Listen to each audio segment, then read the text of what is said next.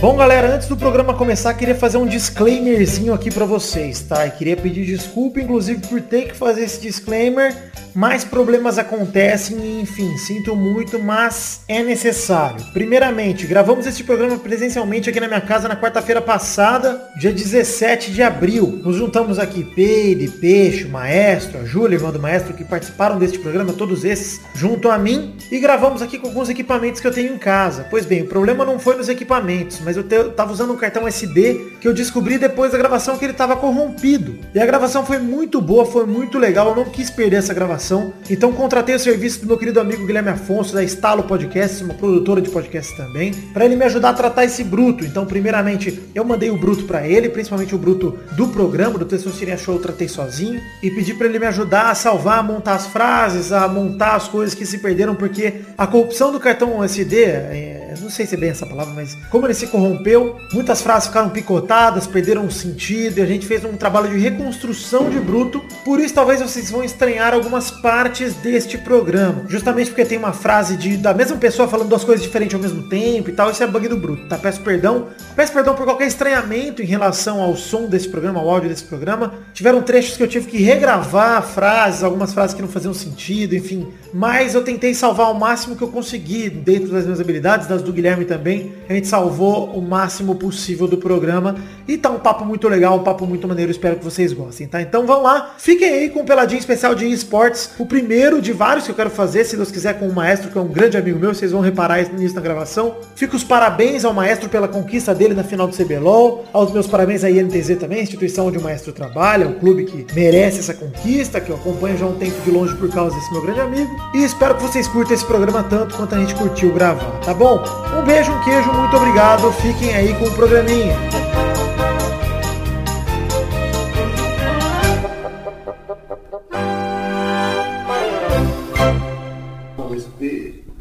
Ô, Peide, Ah, o meu público. Claro, claro. quando você for falar, fala mais perto do microfone.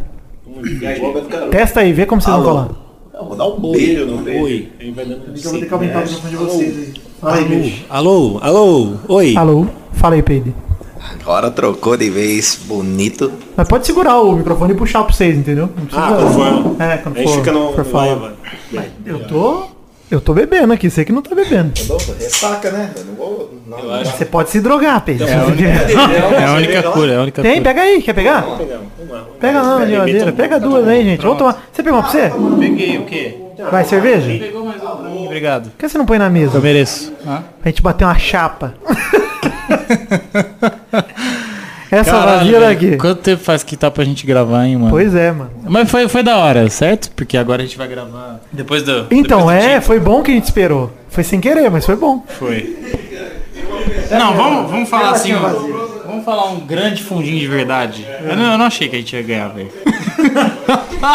tipo assim, eu achei que a gente podia ganhar, mas eu não achei que a gente ia ganhar. Ah, claro que não, mano. Mas assim, claro que não, não menosprezando, mas aqui, É. porra, a campanha dos caras foi a maior campanha da história da parada. A maior da história, melhor time A maior não é feito. porque perderam, né? É, melhor time já feito, Flamengão, tipo assim, os melhores salários, os caras tem a folha salarial dos caras, velho. Um cara paga o nosso time inteiro, velho. Caralho. Tá ligado? E tipo assim, fomos lá e metemos uma piroca nos caras, velho. Essa é a verdade. Gostoso demais.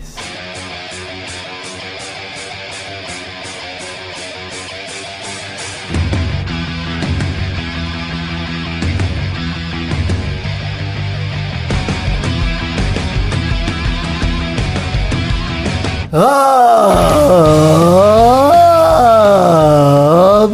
amigos do Peladranet, chegamos ao vivo e em definitivo para mais um intervalinho, meus amigos, tudo bem? Estou aqui com essa fera, estou aqui com ele do meu ladinho, dessa vez presencialmente, Penny, tudo bom, Peninho? Grande Gabu, tudo na alegria tranquilidade. Na tranquilidade. Ih, errei a voz. Na tranquilidade, com certeza, com tranquilidade. Gabu, esse convidado, cara, é o melhor Michael Jackson que eu já vi. Sim, o Peixe A4 tá aqui com a gente, tudo bom, Peixe? O melhor Michael Jackson que eu já vi. Eu, eu, uau, Cada um numa fase. Uau, estou, estou emocionado.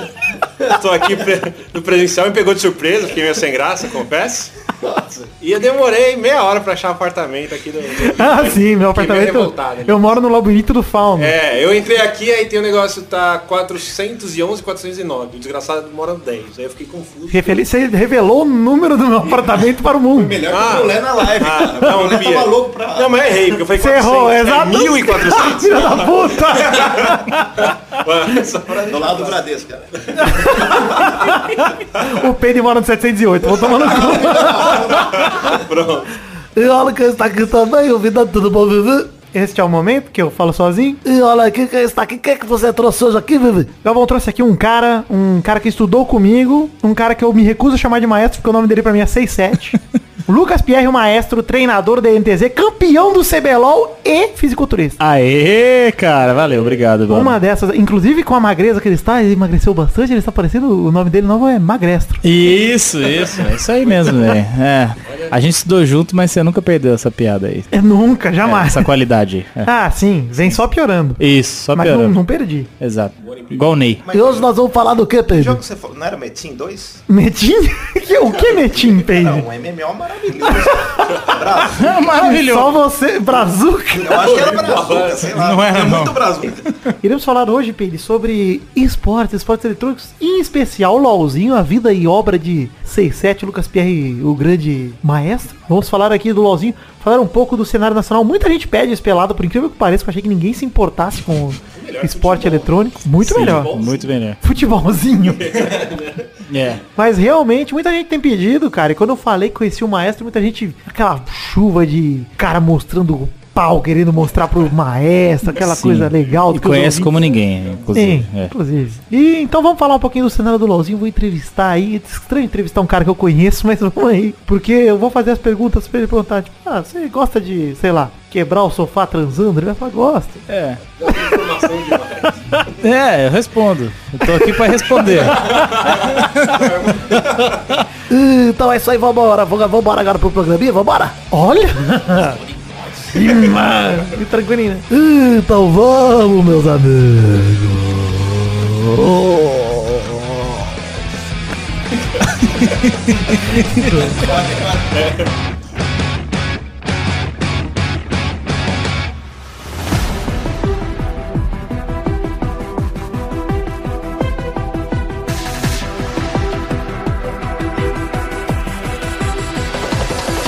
Cara, começar o programa de hoje falando que 67, maestro. Eu vou, inclusive, ouvinte já se acostume que eu vou chamá-lo de 67 às vezes, de maestro às vezes, de Lucas às vezes. Suave. E só. Acho que são os três nomes que eu te conheço. São só apenas Tem, três nomes. tem mais, tem mais. mas eu- Pierre, talvez, só Pierre. Pipi. Sim, sim, sim. E 67 ele é de São João da Boa Vista. Isso. E nascido em 89. Olha aí.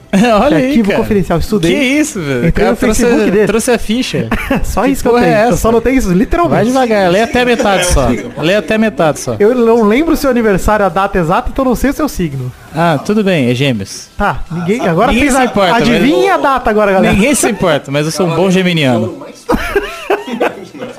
Eu concordo, eu concordo. Falem mais perto do microfone vocês dois. Cavaleiro de ouro mais poderoso. o de gêmeos.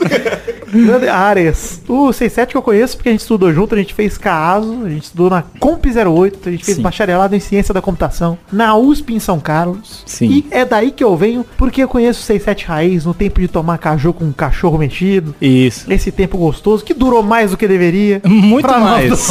Muito mais do que deveria. Porque tava tão gostoso que a gente falou, vamos tomar umas bombas, ficar um Sim. tempo a mais na faculdade, tentar se formar lá pra frente. É. E convivemos com o Zerbeto, que é uma pessoa horrível. Horrível. Inclusive já gravou aqui. Péssima, Uma é. péssima pessoa, um péssimo exemplo. Péssimo, sim, sim. Mas Até hoje. desde lá, desde São Carlos, me lembro que 67 começou a aventurar no LOLzinho São Carlense, que dava muita treta, inclusive. Dava. Dava muita treta, velho. E a galera, tipo assim, hoje, felizmente, tava bem, né, mano?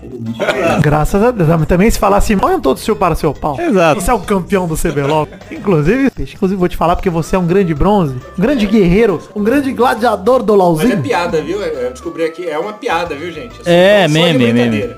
Não Poderia ser Não, que você é bronze dá pra ver. cor de bronze. né? Bem bronzeado. Muito obrigado, viu? Cavaleiro de bronze. Isso. Mas um cavalheiro. Isso, cavaleiro. Não, não sou. Pega. Temos Sou dois nessa mesa. Do- Você é bronze também? É porque você já começa no Elo Bronze. Sim, eles são piores. Então você é pior do que bronze. Eu sou me- pior que bronze? Porque você não é nada. Mas enfim, vamos começar aqui a falar disso aí, porque a gente começou falando um pouco da trajetória pessoal do 17. Eu quero te perguntar como é que foi, assim, ó, começando aqui pra falar, qual a diferença de quando eu te via lá na sua casa, jogando um LOLzinho, jogando inclusive, né, não treinando, porque você não começou de coach, assistindo o vídeo falando, faz isso aqui, irmão, faz outra coisa. Sim. Mas como é que como é que é essa transição de você passar para um de um jogador que vou chamar amador, porque é isso, né? Casual, contas, casual. casual. É. Mas amador é a palavra que não é profissional, né? Então, Sim, no fundo, sim. amador. E, e aí começar a entrar nesse mundo aí que te dá as oportunidades para você cair. Seu primeiro trampo pelo que eu lembro foi a CNB. Cara, teve antes até. até. Então não me lembro. Mas esse aí é o mais é o primeiro memorável. Temos uma história muito engraçada que eu quero contar nesse momento, aproveitar que estamos nesse momento em São Carlos aqui. Seria o Vidani Fala- um bronze da faculdade? Você foi menos que bronze. certeza, com certeza. A gente se formou, estamos aí no mercado de trabalho. Mas, eu sei, sétima vez a gente ia dormir na minha casa. Aliás, dormir na casa dele, a gente voltando de uma festa. E a gente resolveu abaixar as calças e ir de calça baixada até a casa dele. E a gente esqueceu e foi pra minha. É isso aí. A gente andou muito mais de calça baixada. E, e foi, abord- e foi abordado por um andarilho. ainda. Que pediu dinheiro. Quem pede dinheiro pro cara de calça baixada, velho? Eu não tinha nem bolso pra enfiar a mão pra dar pra ele. Mas é um- era um momento legal, era um momento diferente. Mas você tava louca, a ponto de esquecer de morar, velho? Tá? Essas- Não, não, a gente esqueceu onde morava, esqueceu onde ia. Inclusive, é, 67 me lembra também de outro momento que a gente. que eu mijei andando de ré, saindo de uma festa maravilhosa. Foi, foi. Seguindo pessoas ainda. A gente tava seguindo. Você não mijou dando um walk? A gente Isso, tava seguindo, a gente tava né? seguindo um casal ainda. Tirei o pau pra fora na rua e fui mijando. Sim, a gente tava seguindo um casal de amigos ainda, pra ver até onde eles iam, pra ver, se- saber onde a gente ia dormir. Um casal de amigos, não, um amigo e uma menina que a gente não conhecia. Isso. Eu chamei de casal, sou cortês. Cara, a gente foi porque. Sabe por quê? Porque o, o filho da puta do Goiano, que era ele, o filho da puta do Goiano, ele ia dormir em casa. E aí a gente foi com ele pra ver se ele ia dormir na mina. Aí ele entrou na casa. Seguiu outras pessoas depois. É, aí Mijou ai, na a rua. gente ainda seguiu um casal que a gente não conhecia. É, mijou na frente do casal. Porque na verdade a gente não seguiu o Goiano. A gente seguiu um casal que a gente achava que era ele, mas não era. é, foi uma história gostosa. É o que o Alco Inclusive, tem uma história pro final que eu vou guardar pro final. Vamos lá. É. Vamos devagar. Porque eu tenho medo do 67 ainda morrer por causa dessa história aí que nunca foi revelada. Suave. Uma tá história que suave. envolve um tomate. Eita. Tem gente que não precisa escutar isso não, hein? Não vai, nem fudendo. Nem pode, nem pode, nem É só pode. entre nós, né? É. Enfim, de qualquer forma, sei que ninguém entendeu nada até agora do programa. Vamos passar pra parte do LOLzinho. Tá. Tava falando do LOLzinho São Carlense, da transição profissional. É, e você falou que teve trampos antes da CNB. O que, que você fez antes da CNB? Eu lembro que você queria ser jogador e tal, que você jogava bem pra caramba, 67. Dos monstros sagrados. Era ok, era ok. Depois você descobre que você é ruim pra caralho, né? Depois você descobre que tem uns caras que são bem melhor que você. É, né? mas no meio de São Carlos você era bom. É, o melhor do meu bairro. né? Então, é isso aí. Mas era um bairro grande. Era um bairro bem grande. Bem grande. Mas eu sempre gostei, sempre tive jeito pra jogar, obviamente tem que, tem, que, tem que ser dito isso aqui. Inclusive, né, agora que eu sou treinador, bom falar pra todo mundo que quer entrar nesse cenário, não adianta você ter aí seus 35 anos. né? Nunca ter jogado, nunca ter clicado no mouse e achar que vai virar jogador profissional. né? Então, só avisando, eu já jogava videogame desde pequenininho, né? E, e aí, as pessoas que têm jeito já pra isso, é, Quando começa nesse, nesse meio, Deixa eu te interromper aqui e fazer uma afirmação sobre o cenário do LoL brasileiro. Se você quiser discordar, fica à vontade. Eu, pelo menos, enxergo ele, eu acredito que ele é desenvolvido na ponta, no topo. E subdesenvolvido em todo o resto. É, basicamente isso. E aqui no Brasil é mais difícil ainda, né? Tem menos oportunidades. Mas o ponto é que eu comecei jogando e aí, de repente, no meio desses times aí que eu tava tentando competir, já, já, já, já, tava participando de comp- competições regionais, é, um dos caras que era um, um- um administrador falou, ó, eu acho que você tem jeito pra outras coisas. Jeito Belo pra outras chaveco. coisas. É, é. É, a gente falou isso. Essa boca aí de veludo, tá usando? Não sou tão difícil assim. Não, todo mundo tá à venda. Vale preço. No seu caso era de graça. O que aconteceu é que eu pensei bem e falei, pô, mano, por mais que eu tivesse lá meus, meus, me- meus sonhos, eu acho que eu já tava ficando meio velho já ali na época. E aí eu falei, pô, eu acho que talvez eu tenha realmente algo mais pra adicionar. Isso né? foi quando? 2013, por aí. Cara, 2014. 2014. 2013, porque 2014 efetivamente eu comecei a trabalhar já. Eu lembro que em 2012 já rolavam uns campeonatinhos de LOLzinho que dava as treta infinitas, só que era treta mesmo, cara. As fofocaiadas era muito louco. velho. Era treta, era O treta. cenário de LOL de São Carlos, a Júlia sabe que a irmã do C7 tá aqui também. É, eu joguei Zé Vitela lá, bati nos bronzes. tá vendo? Bons.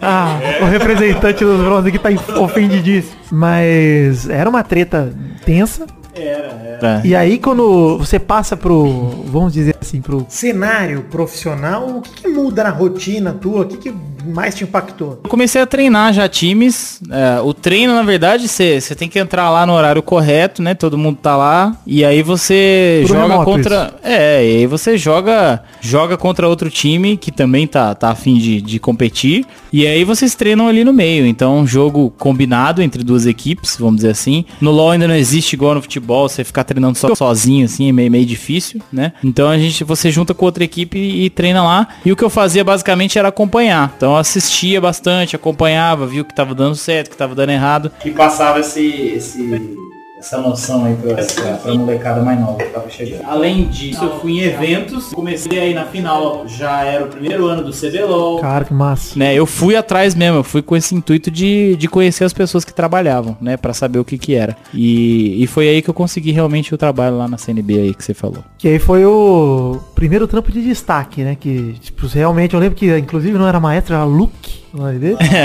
Um nome que me ofendia pessoalmente, que eu não acho nada a ver com você péssimo. Mas maestro, inclusive, é um nome que eu sempre te falei que é maravilhoso. Maestro, eu que sou o príncipe. Aliás, Tenho que reconhecer, estamos aqui ao lado do meu quadro de um metro e meio. meu, Tem, Napoleão, tem, tem. com a mãozinha na barriga. dá inveja, dá inveja. Eu só vi agora. Você imagina a pessoa que vem limpar aqui em casa, que abre a porta de casa? Eu vou botar a foto no post aqui.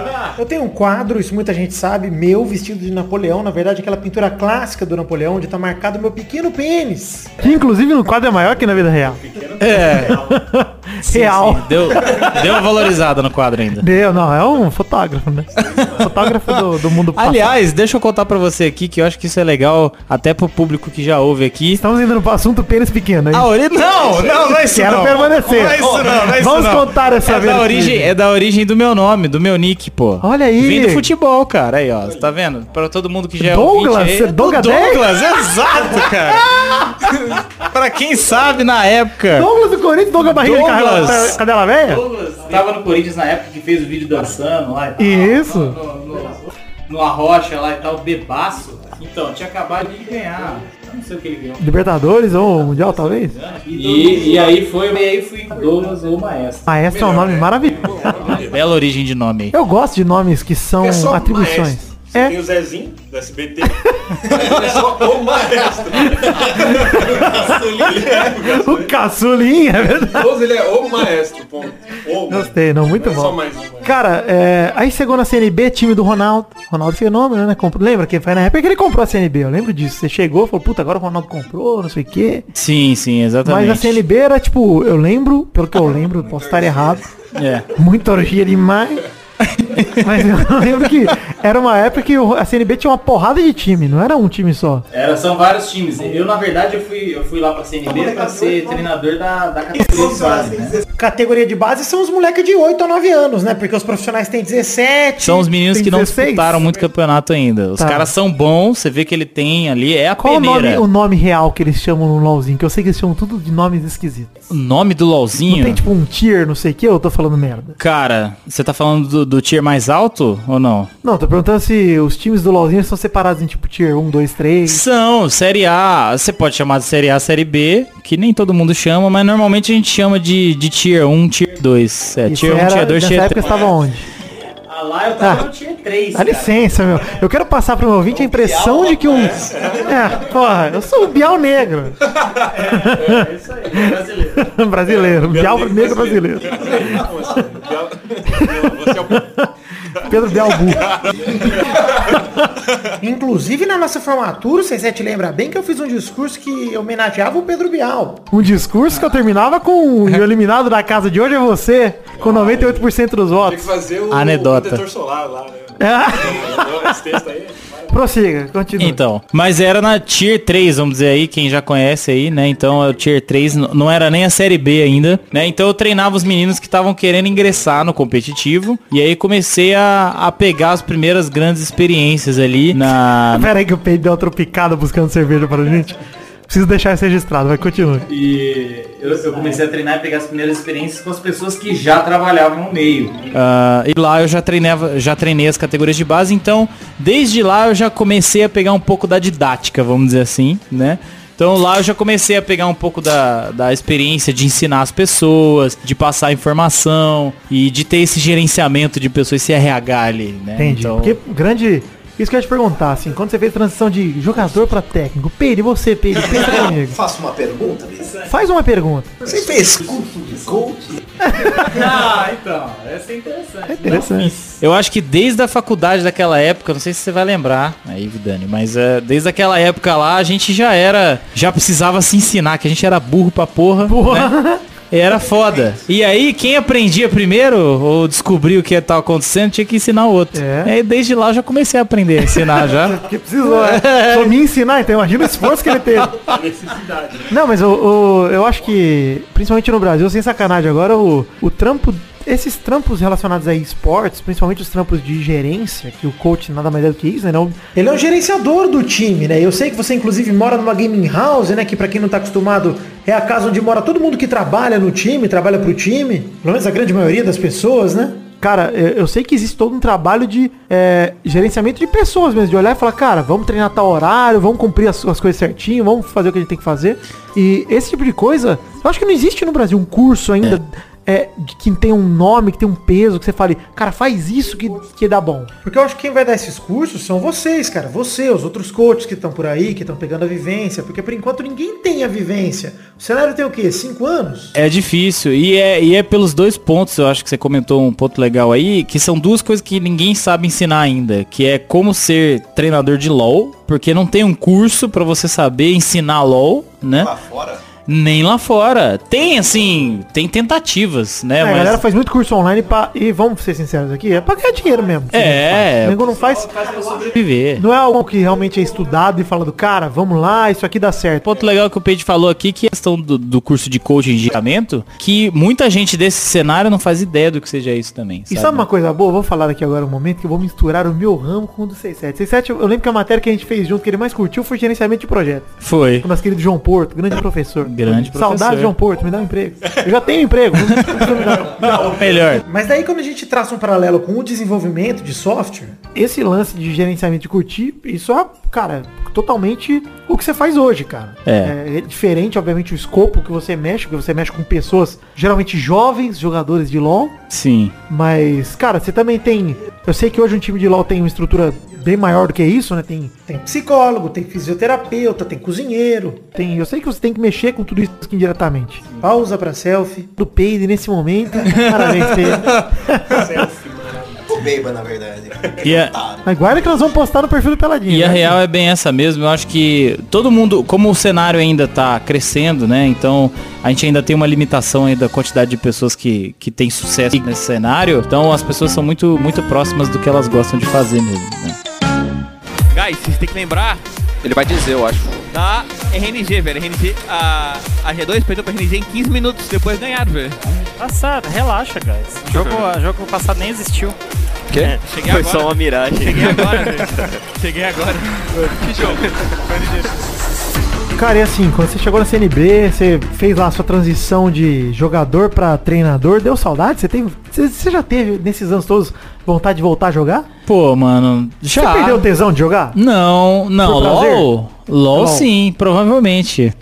Você não joga mais hoje? Não, eu jogo de vez em quando, mas puta, LOL é porra, velho. Tem que No seu tempo livre você joga? Tipo, você tá ali. Ah, vou jogar uma Pega partida esses aqui. bronze aí. É, vou, vou humilhar essa galera. Ah, às vezes sim, às vezes sim, mas Sim, às vezes eu penso, vamos destruir os sonhos desses jovens jogadores. Mas é no quando geral. o Brasil enfrenta o Panamá, que eu falei aqui já outras vezes. Você tem que pensar no, no torcedor panamenho como um infeliz, você tem que esmagar ele. Porque ô, você é o Brasil. É seu, se você não fizer isso, ele vai achar, ah, ele deixou. Agora não, não veio no Brasil. Você desrespeita. Não, mas o Brasil tem que Agora ser vai. assim, tem que ter essa postura de querer esmagar. Isso aí. Dólar, Não, dólar tá caindo. O mercado reagiu muito bem ao presidente Jair. Esqueci o meu sobrenome. Tá no teleprompter aí o nome Biroliro. Ó, que show. Pô, eu, eu, o AdSense é bom. Vocês Vocês não, um peixe que ganha em dólar, já tá agradecidíssimo. opa, tá Felicíssimo com o governo Bolsonaro. Obrigado. Assim como estava com o governo Temer. Gosto de todos. E Dilma também. Claro. Maravilhosa. Dólar alto é Enfim, gostoso. perdi o fio da meada aqui. Estávamos falando, esqueci também o que estávamos falando. Mas a gente tava falando de. Enfim, vamos voltar pra pauta aqui. Volta. Primeira coisa que eu quero te perguntar de transição amador profissional, que é como é que é virar pra sua. Qu- Quando você virou e falou, putz, a CNB me contratou. Como é que é virar pra sua mãe e falar, ô, agora eu sou um jogador de LOL profissional, não vou usar meu diploma aqui da Universidade de São Paulo, mais uma foto do Peide maravilhosa. E não vou usar o, o meu diploma da Universidade de São Paulo, Universidade todo mundo quer entrar. E vou partir pro LOLzinho. Como é que você encara o preconceito da galera? Não só, obviamente, dei o exemplo da. Não, pode falar, vamos sorrir aqui pra fora. Pode falar. Efeito de, de foto agora, Vidani, na edição aqui, ó. E Aí, pronto. Falando. o que eu ia dizer é, é, como é que é o preconceito da galera? Eu quero falar primeiro aqui sobre a sua família, como foi a reação dela, falando temos aqui a Júlia, que é a tua irmã, a única pessoa no mundo que te apoiou desde o começo, porque ela é uma maluca que te acompanhou em tudo, mas certamente a reação de qualquer família seria, né, na minha opinião, pelo menos. Você tem problema na cabeça de querer fazer um negócio desses, né? É, quer ser vagabundo? É. porque eu sei disso, porque eu passei por isso, meu irmão passou por isso. É verdade. Inclusive, recentemente, o meu irmão acabou vingando, depois de anos sendo um vagabundo.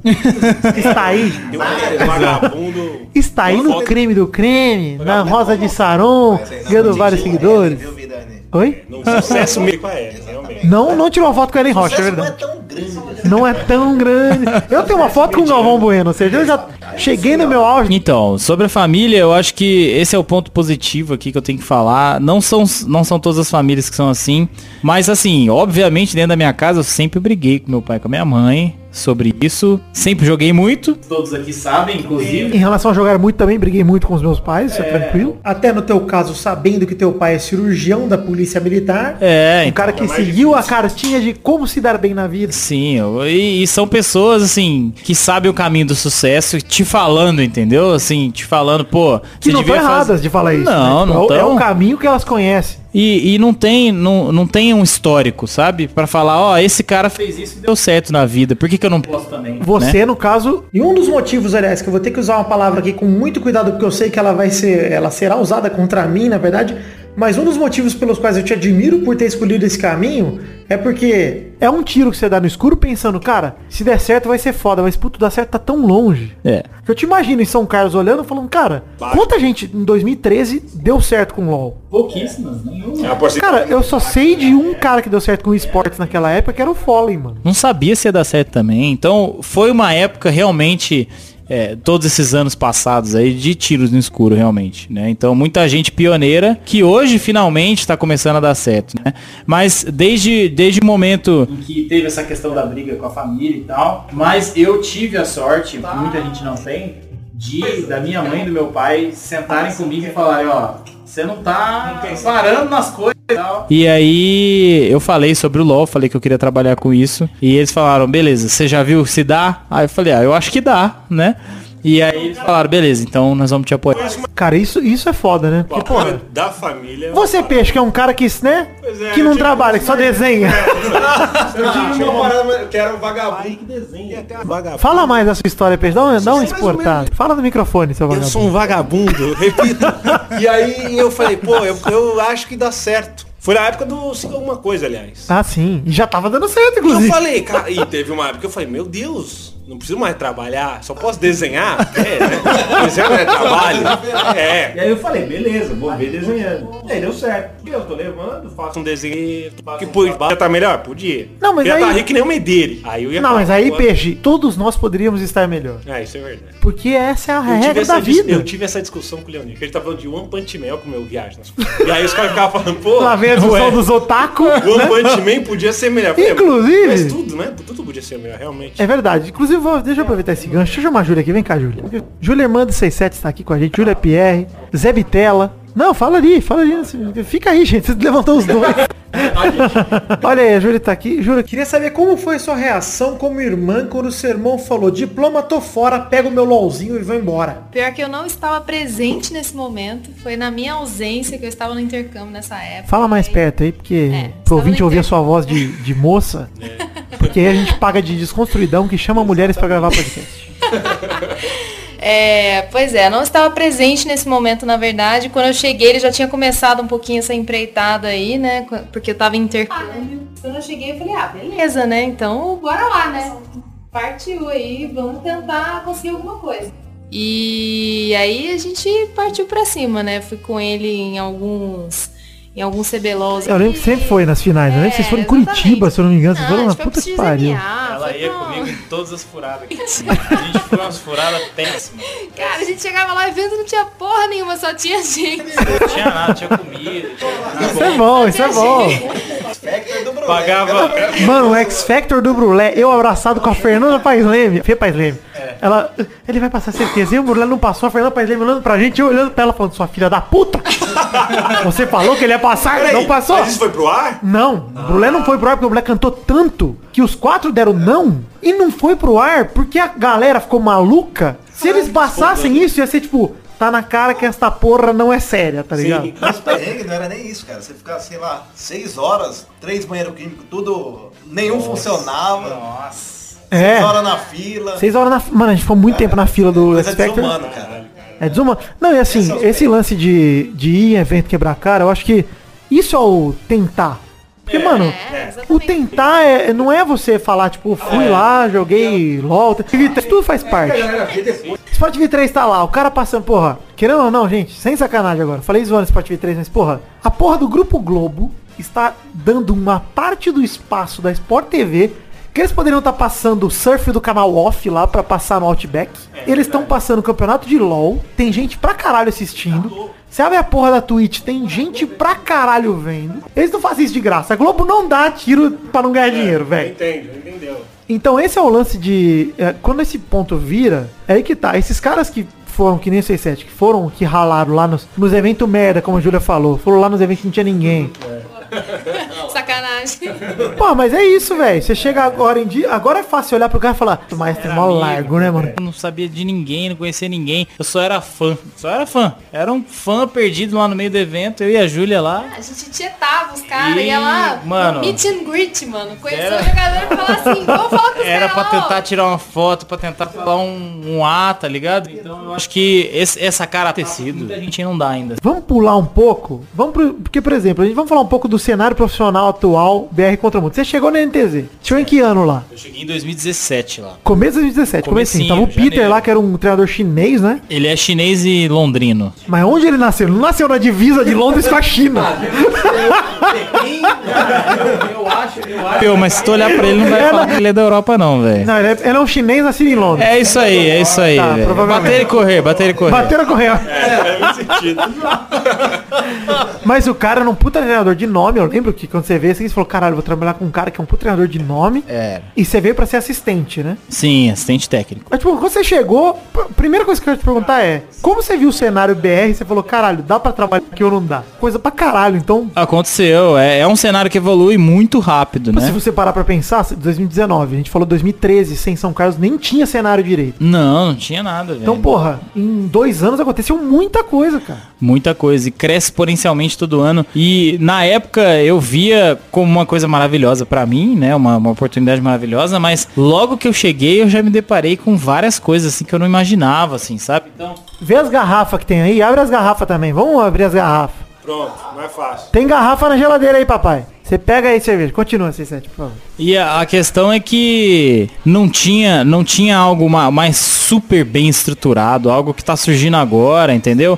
Todo mundo era basicamente que o cara gostava, ele era fã, ele ajudava. Então, não tinha essa questão séria toda hoje que você vê Sport TV, Globo e tal. Era um negócio realmente que vivia da glória mesmo. Que? Umas três, uns três fardinhos, cara. Os caras bebem demais. O Penny tá aqui de garçom. O meu, é o meu Alex. Saudade do Alex. Saldo. É, né? Jô Soares, Mas, cara, isso, isso é verdade, né? Você se depara com, assim, em relação à organização. Eu acho que os pontos que mais me pegam... A gente sempre trocou ideia disso, né, cara? Ao longo dos anos, a gente sempre vem conversando, vem sempre trocando ideia disso. Sempre troquei muita ideia disso em- com você em relação a como é a galera, tipo, como são os caras. Mas, cara, em relação à organização dos campeonatos, eu sei que nos últimos anos evoluiu muito, que já é outra coisa do que era quando você chegou. E em relação à recompensa, eu não tô falando financeira só, recompensa de um conhecimento mesmo. Como um cara que joga videogame, que mexe com videogame. As pessoas começam a não levar a sério no sentido de, porra, estou agravatado num, num engravatado no escritório, mas eu sou um, um cara que tá trabalhando, é isso, velho. É o meu trampo.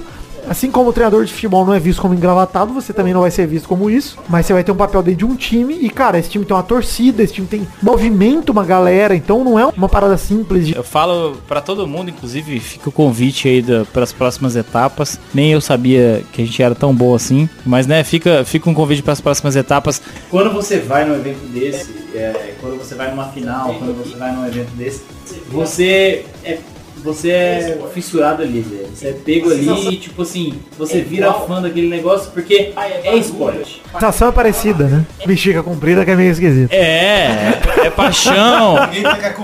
É, tá, tá, tá, tá, tá com as bexigas compridas. Acompanhar o jogo com a galera, baby, é muito legal, cara. Eu acho. É muito, é muito foda, cara. A Globo é foda. Você vai lá, você tem telão, você tem produção, é TV e, e a Globo tá lá e a Band tá lá e, e, assim, é muito maneiro, velho. É muito maneiro mesmo. Isso é foda, né, velho? Porque quando você começa a ver a mídia tradicional que você sempre viu, o Galvão, por mais que por brincadeira no programa Sim. dele, narrou a porra de um, sei lá, tetrakill. É, foi. Cara, o maior salário da Globo. Cara, o maior narrador esportivo da história do Brasil. Sim. É isso, Galvão, cara. Goste ou não. Inclusive gostaria de Demais, gostar do nosso título agora do sábado. Puta, eu... Fomos tetracampeões. É verdade. Olha só. Agora, Ceissa, quando você compara o LoL, o cenário do LoL, com o cenário de, por exemplo, de outro jogo do CS, vai? Não sei se você conhece muito o cenário mesmo Conheço. mundial. Como é que Conheço. você se compara? Conheço Como é que você vê o LoL e o CSzinho? Cara, CSzinho eu jogo, eu gosto demais. Eu acho, eu acho que é importante fazer essa diferença, inclusive, porque no Brasil tá crescendo agora, inclusive as pessoas estão começando a conhecer, mas lá fora já tem vários passos à frente, inclusive. né? Lá, lá nos Estados Unidos, por exemplo, já é considerado atleta quem, quem vive disso. É, as pessoas que vão de fora pra lá já conseguem vistos de atleta, por exemplo. Foda. Sabe que eu tenho uma máxima, né, sobre esportes. Obrigado, Pedro. Parabéns por abrir essa Casa- latinha. Casa Leonardo. Ganhar. Ah, não, nós já estamos aqui muito fácil. de lata. Mas você vai abrir as garrafas daqui a pouco. Tem duas garrafas na geladeira. Não tenha a menor dúvida, vida. Você vai pegar as canecas, a caneca do Peladronete, tem Magic Box. A comida Pedro temos que beber. Falando de CS aqui, de tudo, de cenário de comparativo. Aham. Queria saber como, como que você vê o LoL na, na hierarquia, você pensando, tipo, puta, o CS é mais desenvolvido, o LoL é mais desenvolvido. O que que você acha que é o esporte mais desenvolvido no Brasil? Ó, no Brasil, no Brasil o LoL é o maior hoje, porque os times inclusive são autossuficientes. E pra dizer assim, não autossuficientes, mas ganham dinheiro com isso. As organizações hoje ganham dinheiro. Os atletas ganham dinheiro com isso, né? Os atletas de ponta. E o CS aqui, ele é bem visto. A gente tem representado campeões mundiais, né? Dando uma pinceladinha, porque eu tenho acompanhado o CS nos últimos anos, desde o ano passado pra cá, sabe que eu tenho uma máxima de que esporte não é esporte, assim como cavalo marinho não é cavalo. Claro que cavalo, marinho é cavalo. Mas eu, eu posso estar errado. Troca na Marinho. Já viu quanto Nasceu, o cavalo nasceu peixe. tem? Você já montou num cavalo marinho? Sérgio Ele Rangel. nasceu peixe pra não puxar carroça, né? Inclusive, é claro que o peixe vai defender o cavalo marinho, porque ele é um peixe. Porque eu sou um peixe aquático, aliás. Eu Isso. sou um peixe, eu sou um peixe aquático. É verdade, é verdade. Então, Verdade, verdade. defendo, dragão. Mais em cavalo. defendo os meus. Cavalo marinho é gostoso demais. É que é pequeno. Se fosse grande, do tamanho de um cavalo, eu ia gostar dele. O Aquaman montava dois. Não é possível. O cavalo marinho é desse tamanho, cara. Mas ele- Do ele tamanho do meu pênis. Estão mostrando Ele usava de chinelo? Usava chinelo. Eita, pô. Ele montava, acho que era um golfinho. O que você usava de chinelo? Tanque de guerra. Cara, enfim, você chegou no, na NTZ em 2017, você conviveu com o Peter, foi assistente, assistente técnico dele quando chegou. Certo. E aí começou a ser coach no ano passado, 2018, já todo. Mas nos dois splits você não tinha passado pra final. Você tinha chegado na semi e não passava. É, no 2017, quando eu era assistente, a gente chegou nas duas semifinais, inclusive chegamos como favoritos. E a gente perdeu as duas semifinais sendo favoritos, inclusive. Pra quem vocês perderam mesmo? Pra PEN, não é? A primeira, a prim- primeiro split a gente perdeu pra, pra Cade, né? Cade, que é. era o time de quarto Que era o time colocado. do Revolta, não é? É, Que era ex-NTZ. era, né? exatamente. Então, era ex-NTZ e era um time que vinha de uma campanha não tão boa. E no segundo split, mais ainda, a gente perdeu da PEN, que era do Tai, Lembro. time hoje, né? Jogou pra caralho na final. Não vi. Uma bela análise complexa, complexa. Até eu vi essa porra, mano. Não viu o filme. E eu acho que é cavalo marinho. Vai pro Oscar você vê Eu o filme. tava. não, não sei o que tava fazendo. Muitos celulares tirando foto aqui nesse momento. Todo mundo querendo uma lasca de maestro e peixe aquático. O cara que criou a cabeçada e o cara que deu a cabeçada de verdade. Que foi. Cara, eu já tô meio duro. Eu também. Eu também complicado. Mas vamos levando o programa. Mas assim, você chegou na NTZ, foi assistente, depois virou coach, cara. Quando você virou coach, o que, que mudou? O que mudou a gente foi a responsabilidade. Pra todo mundo que tá nesse meio sabe que é, existe uma responsabilidade muito grande de poder treinar os meninos novos, jovens, né? Inclusive não só são jovens, a, a- média de idade dos jogadores é, é- é baixa, né? 17, 18, 19 anos ali. Como também são jovens, assim, normalmente mimados, né? De dentro de casa. Porque você pensa que um atleta de LoL, né, ele vem de casa, né? Casa, ele fica o tempo quietinha. Inclusive, que era o Aiel, que era realmente criado pela avó. né? Felipe Neto. Ah, sim. Grande Felipe Neto, hoje meu amigo. É. Felipe Neto, eu tô gostando das opiniões. Então, por isso que ele é meu amigo hoje. Antes ele era arrombado. Mas eu acho que isso é só pra vender mais produtos pra personagem. criança. Felipe É Neto personagem. arrombado. Ele é sempre um personagem. O arrombado é um personagem, de óculos é outro. Tem vários personagens.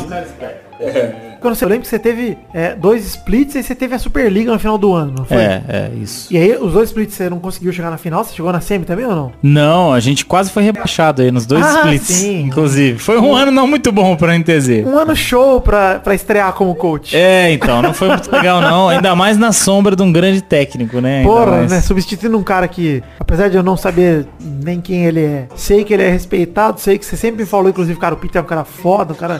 E, e aí você começou a treinar, quase foi rebaixado. E aí chegou na Superliga, ninguém apostava na NTZ, provavelmente. Exato. E vocês ganharam essa buceta. Sim, ganhou.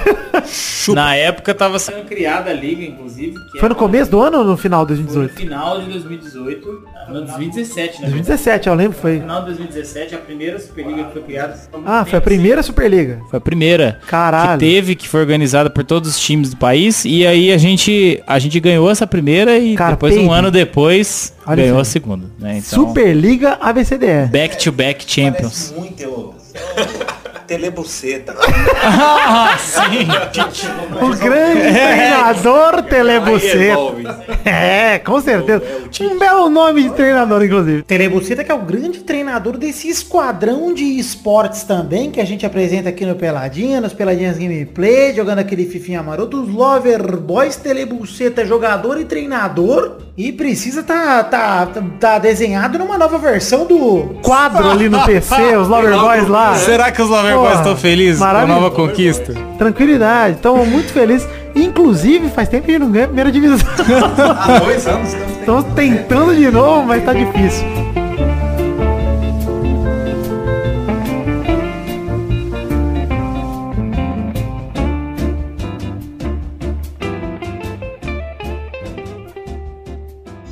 Tome esse mal entendido, a pressão que o time estava sofrendo para voltar a vencer no CBLOL e o resultado é esse discurso do maestro, o auxiliar técnico da INTZ.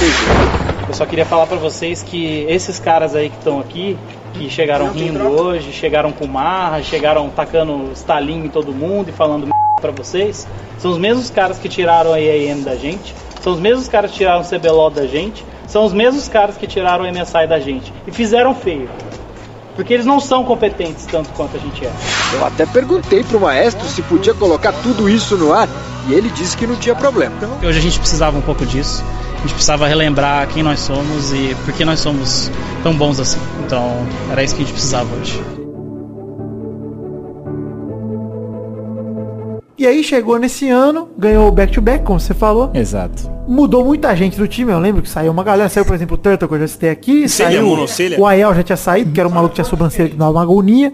É o Micão. esse- O Micão, esse Ele teve, ele teve, ele tem problema aqui na, nos O pelinhos. problema a gente tem que brincar. Porque nós. Cara, tô pensando se eu vou deixar essa parte no programa ou não. Não, tem duas perguntas de Metin 2 que cabem perfeitamente. Por favor. Por favor. Vai, manda ver. Tem alguma superstição quando você entra no palco? No... É verdade. Mano, mano. Cara, a primeira coisa que eu te pergunto, eu vou pegar a pergunta do Pedro e falar. Obrigado, Pedro. Maravilhosa Melhor pergunta. Melhor. Mas vamos falar o seguinte, o 67. É, o Pedro fala trade de superstição, quero perguntar, qual foi a primeira vez que você pisou no palco como treinador de um time de LoL? Cara, a primeira vez foi em 2017 ainda. O Peter ele tinha voltado para Europa para cuidar da saúde dele, ele tava mal. E aí eu tive que substituí-lo no palco e eu consegui. Aí eu fiz acho que duas substituições, se eu não tô muito enganado. Eu ganhei, a gente ganhou as duas, os dois jogos. Babaca, cara babaca. Mas assim, cara, dá, dá um frio na barriga. E dá um cagaço, né? É esquisito, é esquisito, velho. Mas é legal pra caramba. E a, a superstição até é uma pergunta bem legal, porque quando eu falo que é esporte, tem muita coisa que vem de lá mesmo, assim, sabe? Pai, Então- nossa, vocês. E a galera inteira. Túnel. É, a galera inteira que vai. A galera inteira que vai jogar. O pessoal da staff que vai junto, que trabalha da edição do vídeo, do Ó, o cara não troca cueca, 67. Sempre. Sempre a mesma. Não troca nem pô, não, assim. Deu sorte aqui, dá aqui, travesti. E o cara fala, não, eu tenho que fechar a porta da van desse jeito. Tem que ser o mesmo motorista da van. Uns negócios assim. Zoeira. É da garota da van. Tô falando sério, velho. Tô falando sério. Os caras têm a superstição mesmo, velho. Ah, esse, esse sapato aí você não ganha, velho. Não tem, Tem jeito. jogador que tem algum piripá que fala assim, não, se não rolar isso aqui, eu não, não entro em... Eu acho que tem, mano. Tem uns caras aí, é, tem uns aí que, que o cara tem que ter. conversar com alguém ou falar com alguém antes de jogar. de- Porque senão não, não, não vai. Hã? a sua superstição, meu? Zezé. É, papai. Cara, eu tinha, eu tinha, eu tinha. No ano passado, no ano passado, eu, eu, eu Não comprei. nada, então só perdeu. É, no ano passado eu comprei algumas camisas lá, uns ternos e tal. E aí tinha o, o terno preto que eu sempre ganhava e o terno branco que eu perdia. O preto é melhor. Chora! Isso é recompensa. Até hoje minha mãe me ligando falando, você não vai de terno branco não, né? Porque não tem como, não vai ganhar. E aí eu fui de terno preto e tal, mas ano passado foi um ano ruim, então eu perdi com todos, né? Todos os Então, to- ternos. todos os talismãs foram quebrados, né? É, Então, você percebe que o único talismã real é Romarinho. isso. O único talismã real que aconteceu na história do esporte é Romarinho. De resto, mais nada. Verdade. Mas, cara, aí chegou esse ano. Não sei, Esse ano eu vou dizer, eu vou classificar em cara que não sabe nada de LoL. Mas o time que classificou em primeiro, classificou com tipo 20 vitórias e uma derrota. Era isso mesmo? Eu, eu tô viajando. É isso aí, os caras ficaram 20 vitórias e uma derrota e provavelmente acharam que essa derrota nem valeu, né? E a derrota foi pra quem? Foi pra Cabum. Na, na época, Cabum, a Cabum que tava, z- tava com zero vitórias na época, seis derrotas, conseguiu vencer o Flamengo aí num jogo atípico. Mas era melhor de um, né? Era mo- melhor de um, pra quem não sabe, é um jogo só que você ganha. E foi considerado um jogo atípico, até pelo- pelos, pelos jogadores do Flamengo e do Cabum, da Cabum na época. Então os caras, na cabeça deles, eles ganharam todos, praticamente. Né? Então foi. Ou seja, os caras foram praticamente invicto pra semifinal. Sim. Meteram 3 a 0 na semifinal. Sim. Chegaram Fala na posi- final, falamos. Já era. Top Quem que é o deles. time do Flamengo? Fala o nome dos cinco jogadores aí, dos principais. Ó, Top não é o melhor, tá? Tá só os cinco. Não é, não é, não é. É heterotop. é. Só pra deixar claro. E nem sempre é heterotop também. É. É, Então, deixa eu falar um negócio. O top, ele é um cara que geralmente fica mais isolado no jogo. Então, ele é um cara que carrega mais a. Depressivo. É, é um cara mais isoladão, mais de boa, mais na dele. E ele participa, e ele participa depois na- na- nas brigas, né? Então, normalmente é isso. Essa é a função do. Pera aí. O Pedro tem. Arriscou. Arriscou um comando. Além, né? Pô, tanque, suporte isso existe, tá? Mas vamos. Calma, é- calma. é essa- Tanque é outra parada. Então o top é o cara que fica na linha, na linha de cima, por isso que a gente chama de top. Dota, né? pra quem não sabe, Dota não, LOLzinho. Vamos falar Isso. aqui, senão vão tomar uma tapa na boca. Olha a treta. O, o LOLzinho é um jogo que tem uma base no canto inferior esquerdo, uma base no canto superior direito. E dentro dessas bases tem umas torres lá que os caras têm que destruir pra chegar na base e destruir um bagulho que você destruiu aquilo, você ganha o jogo. Mas pra chegar naquilo é difícil pra caralho e se você fica, você vai morrer 20 vezes. top da, do Flamengo na, é, atualmente é o Robô. Esse cara é um cara que foi dito como um dos caras mais brilhantes da rota aí, antigamente, era um, era um prodígio. Então o Jungler é considerado, ou foi considerado, né, na época, o melhor jogador do Brasil, inclusive, que é um coreano, né? Um coreano Peraí. que. Parou! Vamos fazer uma pausa. Temos que fazer aqui um momento de constatação de menino peixe aquático. Por favor, Leandro O Amaral. melhor jogador do Brasil é um coreano. É, foi considerado, inclusive. É.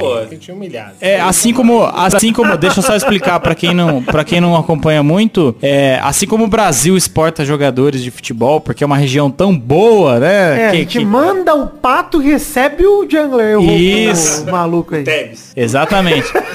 exporta, exporta o Belete, exporta os jogadores ah, de, de, de qualidade e. e Belete, jogador de qualidade. que ele é Campeão. Então, a gente exporta jogadores ah, no futebol, a Coreia do Sul, né, que é a grande potência do mundo no, no League of Legends e em outros esportes Esportes, eletrônicos. maioria, né? Esportes eletrônicos, né? É, eles exportam jogadores também. Então, E HB20. é, o Shrimp, famoso camarão. Camarão, Esse Shrimp. cara não pode sair de casa, né? Shrimp é o melhor jogador considerado do Brasil. é considerado hoje aí, vamos dizer assim, pelos críticos, o melhor jogador do Brasil. Vice. Vice. Graças a Deus, vice. É, ah, no meio, no meio, mid, cara, eles têm o Goku. Qualidades também, mas é um cara que tá mais lá pra fazer a função dele ah, mais mais é, jogador de posição, vamos Mas é assim. bom jogador, porque, porra, Bom jogador. foi- fez parte desse time absurdo que ganhou tudo. Com certeza, um Menos que jogador cheio de estrelas. Aí temos o grandioso, né? O grande BRTT, que é o, o atirador, o atacante, é o Romário. Né, do, do. Joga no meio também. Joga no no, no AD do ADC, na parte de baixo do mapa. Que é o Lucy, que é outro coreano. Tá bom. E quem é o quinto jogador? Que você falou robô, Goku, Robô, Luz, Shrimp. Tá certo. o é um cinco aí. robô, Shrimp, Tá exatamente. Eu, eu posso fazer uma pergunta? Por favor. Qual você acha que é a lane mais importante? Que você diria que é o cara que consegue carregar o jogo ali. Alguém é a pessoa. Tipo, se lane- perder aquilo, fudeu. É, que é, é, normalmente é o responsável pela, pela merda. Né? é, que é o cara que tem ali a maior resposta que você. A resposta pode ser depende, inclusive. É, eu, eu acho, eu acho inclusive que depende um pouco da, da situação. É, você colocar assim, um comparativo com o futebol de atacante seria o, o atirador. Né? Tá, que é o que você falou do BRTT, Romário, que é um cara que tá há anos na estrada aí também. E tava sendo cotado pra ser. Vi muita gente falando isso, inclusive, nesse fim de semana, de. Fim de semana passado, no caso, de. Ah, esse cara se ganhar o CBLOL vai ser. cravar o nome dele entre os maiores nomes do esporte brasileiro de todos os tempos. Hoje, ele inclusive é até hoje. Coisa que não, perdendo ou não, ele. Né? É, ele é. O cara realmente é um monstro, o cara tem uma história absurda. Ele criou praticamente boa parte da comunidade de LoL hoje, é, é- é fã dele e Não, todo assim, mundo a gente- a gente respeita. Não é porque o cara foi adversário que ele é um inimigo, né, cara? Tipo, Não. mano, o cara tem o mérito dele, o cara é realmente reconhecido com, com razão, né? Com razão. Por tudo que fez. Muito obrigado. Pedro e o Alex chegou aqui com cervejas. Copos novos por enquanto, sem cerveja. É. Mas, cara, aí chegamos pra final. Cara, final do, do Flamengo contra o NTZ. Liderado por esse BRTT aí, mito, que jogou no NTZ, jogou em tantos times. O Flamengo chega com a campanha que foi e deve ser por muito tempo a campanha mais incrível da história do CBLOL. Eu acho Possivelmente. difícil até pro Flamengo repetir essa campanha. Possivelmente. Porque, Sim. cara, por mais que o time seja bom, vocês provaram na final que não é imbatível, ou seja, existem técnicas e métodos que podem bater os caras, Claro. que pra mim não depende só, por mais que muita gente que olha o campeonato todo fala assim, cara, se os times ganharam 20 dos 21 jogos, chegaram, ganharam a semi de 3 a 0 chegaram na final e perderam é porque os É. caras são pipoqueiros. Mas, cara, os caras são batíveis, eles são seres humanos, como qualquer uma pessoa, como, como o Messi teve um fim no seu auge de, cara, ninguém bate o Barcelona, bate, ninguém bate o Real Madrid, bateram, bateram Sim. agora o Cristiano Ronaldo na Juventus, bate todo mundo, e cara, isso acaba. É.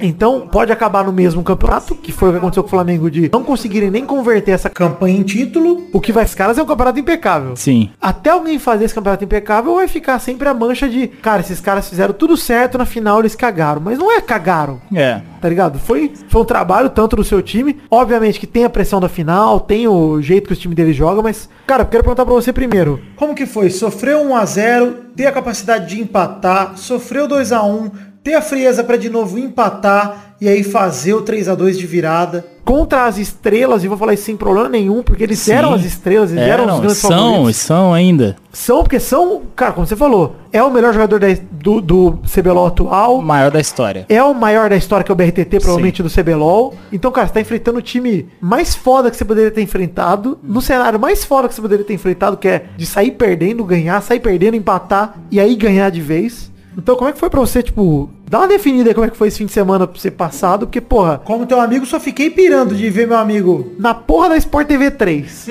levantando a taça, abraçando seu pai. Eu falei, mano, caralho, velho, que porra é essa que tá acontecendo aqui? Porque você fica, a primeira reação é, cara, que absurdo o título da NTZ, que pra mim tem um gosto muito diferente do que pra todo mundo que torce, porque eu não torço pra NTZ, eu gosto dela por causa de você, cara. Sim, Se sim. você mudar de time, eu vou mudar também, sem problema nenhum.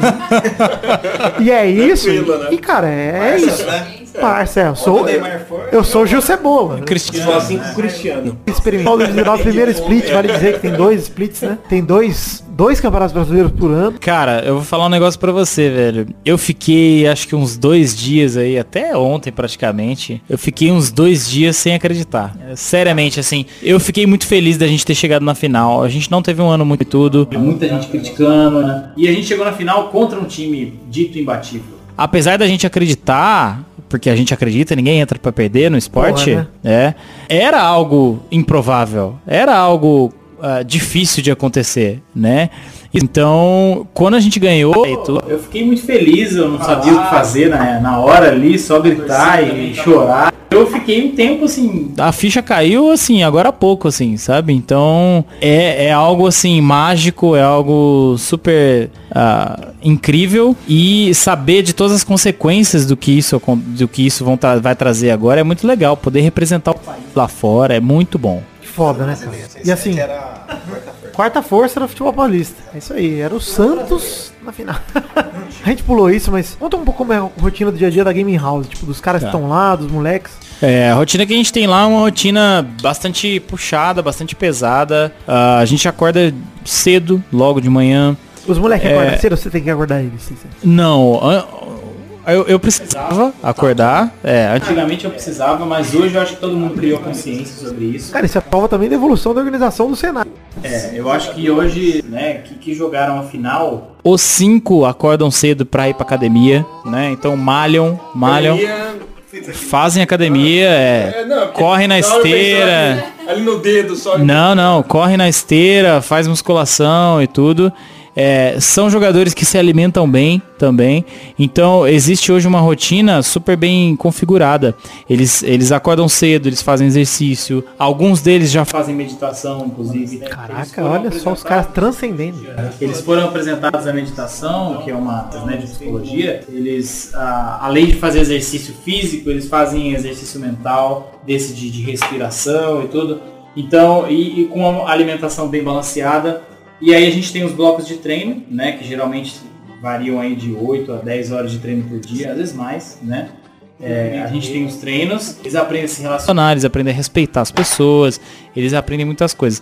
E dentro dessa rotina deles aí cabe outras coisas. É, cabe stream também, que é uma coisa que eles usam pra se divulgar, pra ganhar dinheiro, né, Pra divulgar a marca e, e outras coisas entre assistir jogos. E outras coisas, como diria Pedrão de Batata. É, Pra encerrar esse bloco, estamos falando aqui de, de final do CBLOL, é quinto jogo, 2 a 2 apertado, seu time sai na frente e eu assistindo aqui falei, caralho, não é possível que vai dar bom. Né? Porque, cara, eu assisti sem saber nada, falei, mano, não é possível que o filho da puta do 6-7 vai ser campeão brasileiro de LoL.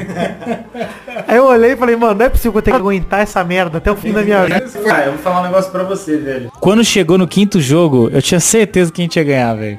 Sabe por quê? Porque a gente já vem, a gente é um time cascudo, né, mano? Então a gente já vem de muita porrada já nos últimos campeonatos. Na, na Superliga a gente chegou numa final contra um time que também era dito favorito, que era a PEN. E chegamos ao quinto jogo, ganhamos o quinto jogo. E já viemos de outros campeonatos, já viemos de showmatch com quinto jogos também, já ganhamos quinto jogo. Você acha que foi mais psicológico do Flamengo? Cara, eu acho que foi também. Muita gente agora tá. tá Jogando pros caras, né? Tá se encobrindo, vamos dizer assim, dizendo que só foi psicológico. Eu acho que não foi isso. só É. psicológico, não. Mas foi também. Foi também. E é algo super. Mas eu acho que isso faz parte do, do da habilidade do jogador. É, Cara, jogador de futebol que vem pra uma final pensando, ai meu Deus, que medo de bater pênalti, ai meu Deus, que medo, que medo. Tem que se fuder. Ai, mas foi psicológico, no NTZ não merece. Merece do- mais, porque o psicológico faz parte da porra do jogo, falou, mano. eh, eh, os garotos, né, fazem academia, fazem Meditação, meditação. bate punheta junto. Tem psicóloga, tem de uma, repente até tem é uma um psicóloga que acompanha. É, Sim, um fator punheta é tranquilo. Faz a diferença ali na hora do. Punheta é bom Não, é que assim, tem A punheta também é realmente. O cara vai virada. tranquilo, né? no- no- Dá, dá maravilha. É, 19. Isso, eu digo isso assim, com, com orgulho. O time era acostumado a, a levantar. Estilo Corinthians. Aprender a tomar porrada e levantar. Então, foi isso que aconteceu na final e eu sinto que o Flamengo não tinha essa, essa habilidade de poder voltar, sabe? Como é que os caras vão praticamente invictos pra uma final? Eles perderam um jogo de 21. Como é que os caras vão chegar lá numa final, perde dois jogos no mesmo dia? Para pra olhar retrospecto do Flamengo, você fala assim, cara, são 26 jogos. Os caras perderam 4. Todos, né? Se você Sim. somar todos. Não, minto. Tem mais dois da fase de grupo. Tem 28, eles perderam 4. É.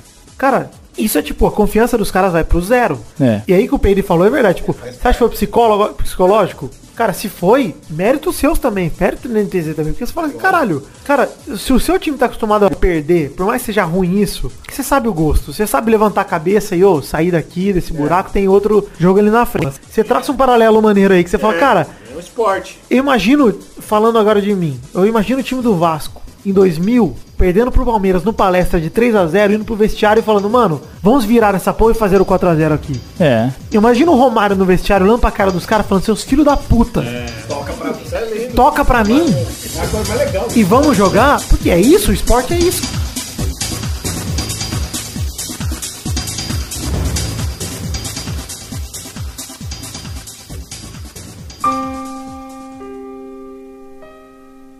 Tem muita experiência nesses times de fase de entrada. E aqui você tem todo mundo, tirando o redback, pouca experi tem experiência internacional. Isso é mais complicado, é um degrau a mais. É um degrau a mais, mas, como eu já disse algumas vezes, é, esse time aqui é o time que não tem medo de nada. Ah, a gente não teve medo do- da semifinal, não teve medo do Flamengo e não vai ter medo de nenhum time da, da fase de entrada. A gente vai estudar e respeitar todos eles, mas a gente vai com, com vontade de ganhar todos os jogos, ah, independente de quem seja. E eu acho que coreano tem muitos e muitos e muitos por- pelo, pelo mundo, né? Eu acho que o diferencial vai ser mesmo como cada time joga e não os jogadores só individualmente, que a gente já mostrou que um, grupo forte consegue bater algumas individualidades. Então, é, é isso que a gente espera fazer, pelo menos.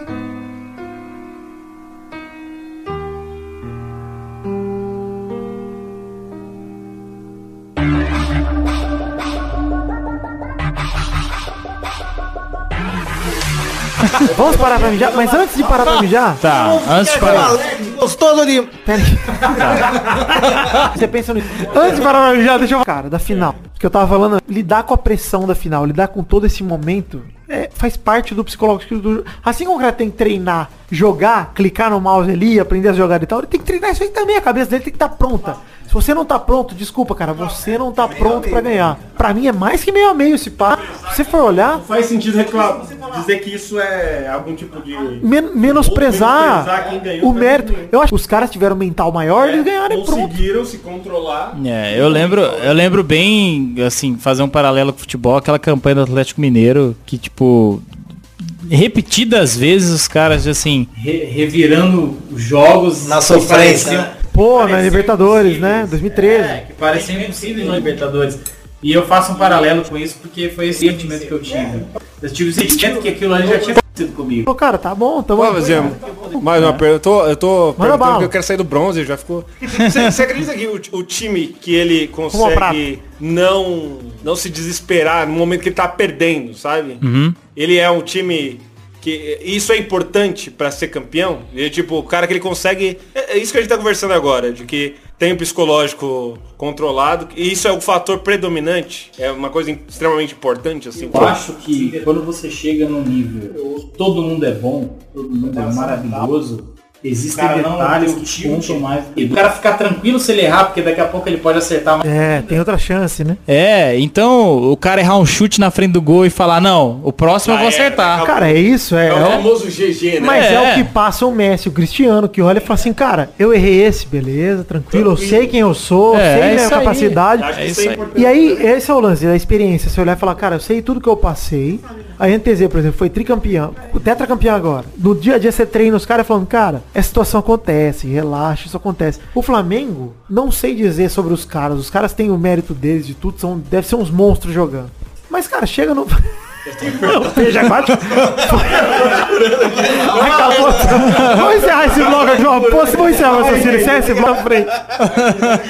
Parece que a porta aberta. Ah, quer falar que os caras têm que se virar em qualquer situação, cara. Não adianta. É, é verdade. E eu acho que, que isso aí é um mérito. Eu não vou dar um mérito só pra quem trabalhou psicologicamente, obviamente de, de preparação, mas dar um mérito pros meninos também, jogadores. Os moleques são foda, é.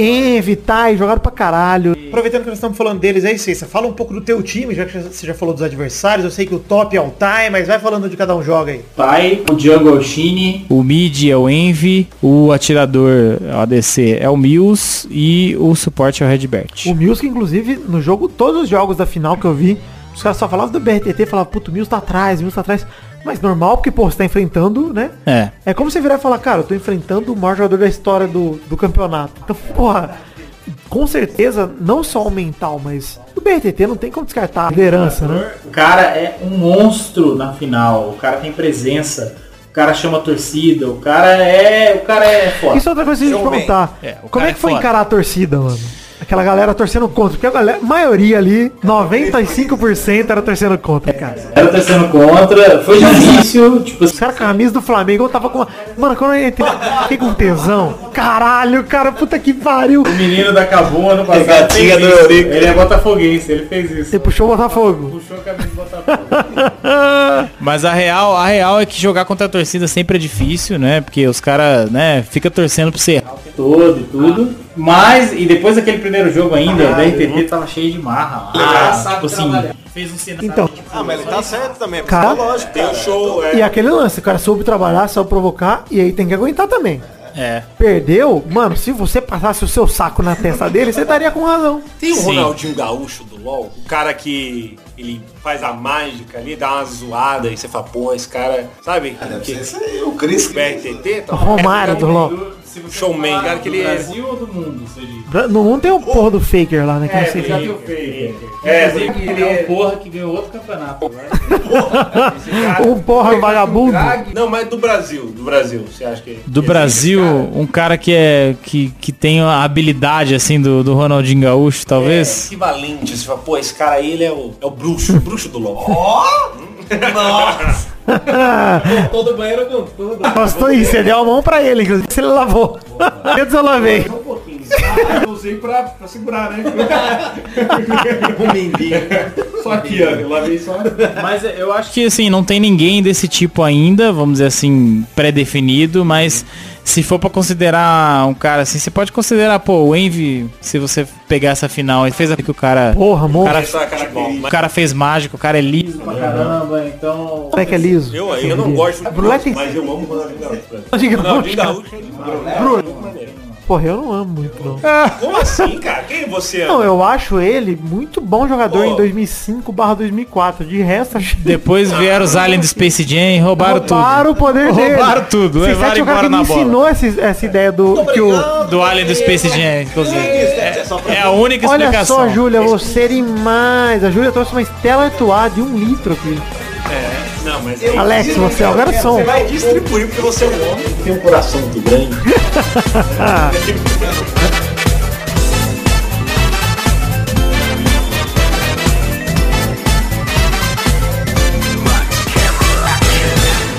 E ó, tinha NTZ, jogo na mão. Reconhece o momento, o time da NTZ. Sabe que está melhor, sabe que está à frente. Essa Kayle com o bônus do Barão foi crucial para o time da NTZ poder vencer esse jogo. E eles chegam agora, o time ainda tá morto. Eles vão em direção à base com o bônus de Barão. O Tai tá com força da Trindade, nem o robô segura. BRTT pego de novo no encanto.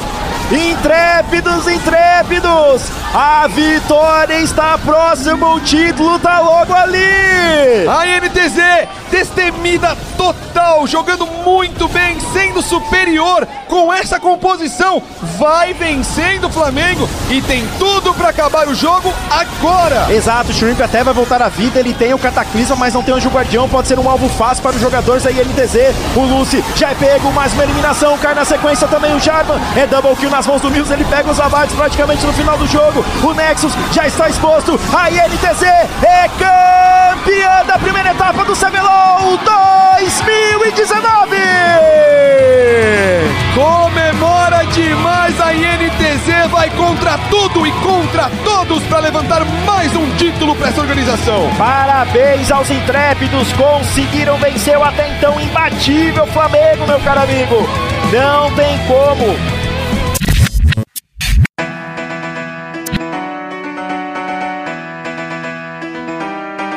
Vamos começar com esse último bloco desse programa?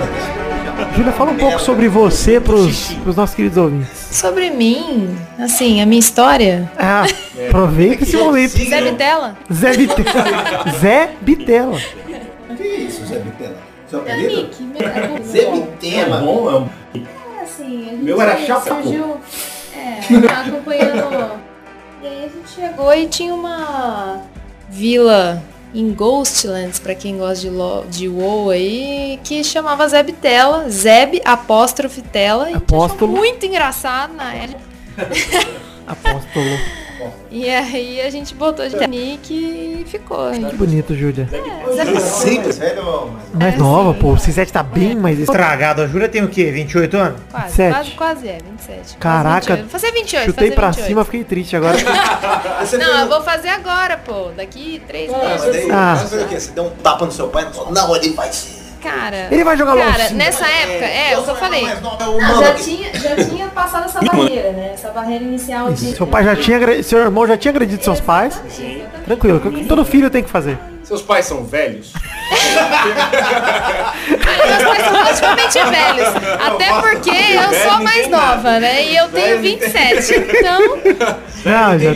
Ixi, uma hora dessa já estão tudo na, no casulo. LOL é o nessa futuro. Época, nessa época aí que a, gente, que a gente ia nos campeonatos no XMA e tal, a galera perguntava, não, o que, que seu irmão tá fazendo? Ah, tá prestando concurso. Você sofre muito ah, não, é, abuso de fã nego do seu irmão, por exemplo. De cara chegando e falando assim, ó, nossa, quero muito ver o saco do seu irmão. Calma. É, então. Pra ser bem sincera, E o nosso é bem barato, costuma ser bem barato uma pechincha. É, pra ser bem sincera, ainda não, mas assim, em breve, muito, nos próximos dias já, já, já Campeão, espero. É o né? mínimo que eu espero. É que ninguém tinha Muito feliz com o último. Vocês viram? É, né, observação. Julia, rapaz, de espanhol. Tem? Você joga também? Tem feminino disso ou é misto? Cara, É verdade, É é uma assim. boa pergunta. não, é assim, Peide é o cara que ele... biologicamente. Puta, o cara tá disso, demais. Então. Não, peraí. É, Não tem nada. disso, então. É, biologicamente não tem sentido, né? Separar. Separar. Isso, só se você fosse um vampiro. Tem. A diferença do reflexo. Pode. Momento polêmico. Exato, Ah. polêmica aqui, ó, trazer. É, isso, né? Teve o, né, o time feminino, não foi? Teve. E aí teve o time feminino. É, porque assim, foram vários fatores, né? Um é o fator que o time feminino realmente não estava preparado o suficiente para estar naquele ambiente, mas mais porque assim, elas realmente não eram do nível daqueles jogadores. Mas assim, independente É disso, maneiro. cara, é você olhar e bater palma e falar assim, mano, representatividade. Porra, né? É maneiro. Mano, você olha aquilo.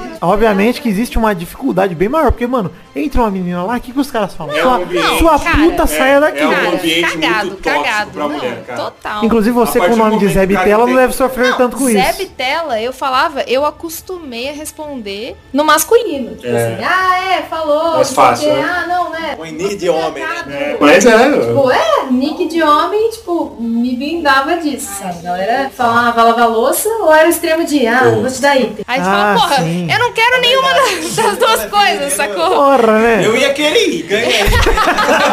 Coloca o seu nome com peixe, Eu rapaz. não, não me contentava com nenhuma das duas Peixe coisas. saco, agora. Rabisca. Você já jogou Rabisca. mesmo? 6-7? Cara, joguei... Não, É, agora eu mudei. Era chapa cuca, agora é rabisco xixi. Põe rabiscate. Rabisco. Não, nunca joguei contra o 6-7 porque... 6-7, o Lucas, o maestro. Não, Talentoso. Assim, eu pude jogar contra ele. Quando ele perdia, ele ficava irado. Ele ficava nervoso, dava um soco na cara. Como uma mulher ganhou de mim. Muitos jogos cooperativos. Mulher não É. pode ganhar de mim, vou dar um Mas soco joguei, nela. já joguei um campeonato. A gente jogou um campeonato em São Carlos que Mesmo realmente Rolou um. Dá que eu te dou outra, como diria Jair. time e primeiro jogo assim, a gente falou, ah não, beleza, galera inscrita e tal, já era presencial, a gente foi jogar. Muito ruim, assim, a gente só ganhou Ah, mas é gostoso, hein? muito ruim. Ah, mas aí que é bom. Aí, aí a galera falou no dia seguinte assim, quem que era Tristão do outro time? Isso aqui eu jogava de ADC porque era o que tinha pra jogar. Era Diablo. É, aí a galera, ah, nossa, não sei o que, tá falando. Os moleques, tipo, é, Né? exatamente. Tem rola. É, exatamente. Nossa, era uma garota. Uau, ela não tem um pênis e mesmo assim joga? Caralho! Próximo jogo a gente perdeu feio mesmo, porque eu não fiz nada. Ah, tudo bem. assim, Mas a culpa também não foi sua, a culpa foi do patriarcado. Exatamente. Patriarcado, exatamente. É, porque a galera fala isso, né? Não pode ganhar de mulher que é machismo. É, machismo. É, isso aí. Exatamente assim que funciona. Escalação merda que a gente fez. É. Ai, ó, o corvo, visão- olhar do coach. Culpa do maestro aí. Deve ter muito cara babaca ali, deixa quieto. É isso aí mesmo, velho. Não cabe a gente julgar É. a dificuldade que elas têm extra pra estar lá, tá ligado? Porque é por isso que hoje se as pessoas vão julgar menos. Vão se sentir à vontade. Concordo, concordo. Que, é que assim desenvolve o cenário, né? Infelizmente, apesar de biologicamente não fazer sentido nenhum, acho que tem que fazer campeonato feminino mesmo, tem que empurrar as meninas pra jogarem, porque não tem outro jeito, né? A dificuldade que elas passam é bem diferente das dificuldades que os caras passam, né? Tem que ser assim, mano. Tem que ser assim. Hoje já tem outras iniciativas. A própria NTZ agora criou, ah, junto com o projeto Sakuras, que é um projeto de, de apoio a meninas no jogo, né? É, criou o primeiro projeto do país de conseguir tipo, colocar uma menina num cenário competitivo, que é predominantemente masculino. A gente não sabe ainda, mas Ah, tá legal. a gente tá engatinhando aí e tal, mas a NTZ tá, tá a fim de, de conseguir dar esse passo a mais. Em que jogo que vai ser? Vai ser no LoL mesmo? No LoL mesmo, no LoL mesmo. Legal. Então é, é a maior visibilidade possível. Foda, foda. Cara, voltando aqui pra falar de, enfim, próximos passos, falar daqui pra frente, já falamos de, de final de CBLOL, que, que alegria, né? Estamos aqui. E você em alguns dias está indo ao Vietnã disputar o MSI, o Vietnã, cara. Dar bom dia pro, como chama? Robin Williams. Vai dar um bom dia No jogo, Robin no Williams. jogo da vida. Estados. Unidos. No jogo da vida. Você me lembra um pouco o Robin Williams agora. Isso, Robin Williams Tem negro. uma cara meio de Robin Williams. Tem. Sim. Era só. Ele foi mijar, Aí voltou. no, no assunto do Robin Williams. Voltou, era o Robin Williams. Não, o Não, ator. não. O ator do filme do Peter Pan, do Capitão Gancho. É, o cara que morreu. Isso. Ah, sim. ok. Não sei. Pode ser. Eu, eu me informo batendo punheta. Quando ele tá vestido de. Fica a recomendação. Babá quase perfeito. É, parece Isso, muito. É. Eu tava vestido de Mork e Morty. Caralho. Mork Mork, sei lá. Mork, Mork, que isso? Ah, é, vocês pesquisem aí. Eu Não, tô... fala uma coisa, não sei se vocês estão curtindo seis horas de programa, mas tá maravilhoso. Não, tem uma hora e meia só. Tem Aliás, já, é que chegou o assunto. Belly Punk. Não foda-se, Belly, vamos falar aqui. Falando de Vietnã, você vai pro Vietnã daqui a pouco. Nenhum time brasileiro avançou na MSI até agora. Uhum. Como é que você enxerga o desafio e a oportunidade de quebrar essa barreira aí, de ser, talvez, ter, ter o potencial de ser o primeiro time? Porque todo time até alguém ser, vai ter o potencial de quebrar essa barreira. Sim, sim. Eu, ó, eu costumo dizer, a nossa mentalidade tá boa agora pra viajar pra fora. Isso dá, dá intrepidez, né? De não ter medo. Os intrépidos. É, de, não- de não ter medo. Então a gente vai com a cabeça muito confiante lá pra fora. Uhum. Obviamente pé no chão, né? Porque a gente já chegou pé no chão nessa final também. E porque já foram lá outras vezes, né? No MSI. E, e eu acho que, apesar da nossa inexperiência como grupo, não tem muita gente que foi, só, só o suporte nosso, Redbert. Cara, é... Queria saber de você, tipo, como que você vê a possibilidade? Eu sei que ninguém vai lá pra passear. Porque, Uhum. porra, você sai do Brasil, vai pra porra do Vietnã, É, longe pra caralho, você não vai pra passear, você vai pra tentar ganhar alguma coisa. claro. Nem que seja passar essa barreira e falar, puta, fomos primeiro time, respira, vamos pra próxima fase, porque você não tem nada a perder. Sim. Mas, porra, você chegar lá e falar, puta, passei da primeira barreira, puta, que alívio do caralho que deve ser. Puta, e se você conseguir, eu vou estar aqui com o meu pênis ereto assistindo a TV, olhando pra sua foto e falando mais uma vez e masturbo pensando no meu amigo. Ó, Muito saudável. Cuidado. Tem- Deve ter umas minas Umas minas, né? É. Mina. Bacana. Legal. As piadas encaixam. Gostei. Sim, guerras são legais, são engraçados. Guerra é show. Pô, São muito mais espertos que os ouvintes acham. Muito porra, que isso. Graças ao Vietnã, muito Fui filme elogiado aí, pelo maestro. Até aquele, Eu gostei É, o bastante. filme que o cara fala que guerra é maravilhoso, eu não lembro o nome. Todos. Porque todos, falam isso, que isso está certo. Mas e aí, como é que você se sente? Nenhum time, por mais preparado que estivesse, conseguiu, né? Então não é fácil. Porém, eu acho que é algo possível, porque se a gente for ver pelo formato, né, de como é o campeonato, o que a gente precisa realmente vencer são as regiões que a gente chama de regiões menores, vamos dizer assim. Existem regiões, a grande maioria das regiões hoje são mais É. ricas e mais bem estruturadas do que o Brasil. Que aí faz sentido a gente perder pra eles, que porra, né? Exatamente.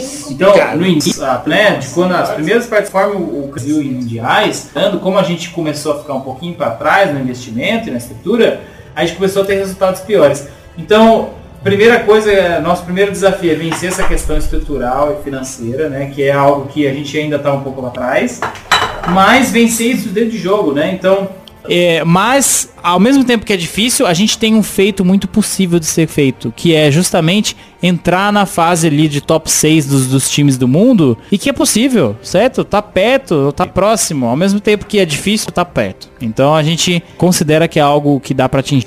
Cara, foda. E eu quero passar por um bloco aqui nesse momento. E, inclusive dizer que estaremos todos na torcida. Quando que é MSI? Fala de torcer todo mundo. Então, do dia 1 ao dia 7, se eu não me engano, a gente vai estar jogando a fase inicial. E se a gente passar dessas fases, dessa fase agora, inclusive possivelmente vencendo os Estados Unidos, a gente consegue o feito histórico. Pau no cu da América. Fuck America sempre, mano.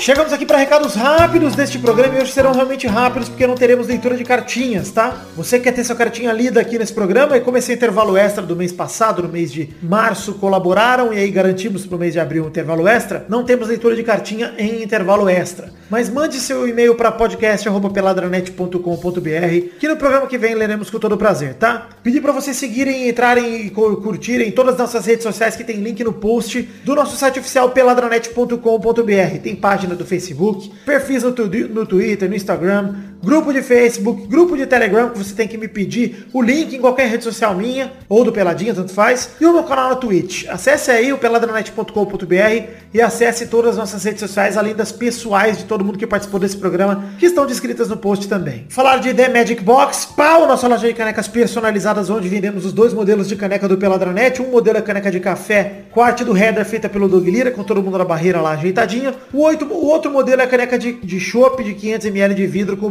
brasão do Peladinho estampado. TheMagicBox.com.br tem link no post em formato de imagem para facilitar. Compre as canequinhas do Peladranet que são muito legais. Falar rapidamente também no financiamento coletivo. Estamos em duas plataformas para você colaborar financeiramente com o Peladranet através de um plano de metas coletivas e recompensas individuais. Estamos no Padrim, padrim.com.br barra e no picpay.me barra. Tem também link no post, tanto pro PicPay quanto pro Padrim. Você pode colaborar com a gente com a partir de um real e já participar de um plano de recompensas individuais que vão desde o seu nome no post de todos os programas durante o mês que você colaborar, chegando até mesmo te dar a chance de gravar um comentário gravado e mandar pra gente aqui tocar no programa, ou mesmo gravar esse trecho aqui de cartinhas comigo. Gostou? Acesse o Padrim, acesse o PicPay, conheça as recompensas individuais, como também con- conheça as metas coletivas para produção de conteúdo que não só viabilizam a produção e a periodicidade do Peladranet semana após semana aqui, inclusive com um intervalo extra, né, que é quebrando a periodicidade para mais, mas garantem conteúdos extras que vão desde o Testosterinhas Show até mesmo esse, esse programa aqui, por exemplo, este intervalo extra é uma meta coletiva batida no nosso plano de financiamento coletivo. Curtiu? Acesse o Padrim, acesse o PicPay, colabore com o Peladinha, nos ajude a seguir crescendo e produzindo conteúdo. Muito obrigado a quem já colabora, a quem não colabora, fica aqui o convite. Conheça o Padrim, conheça o PicPay, nos ajude!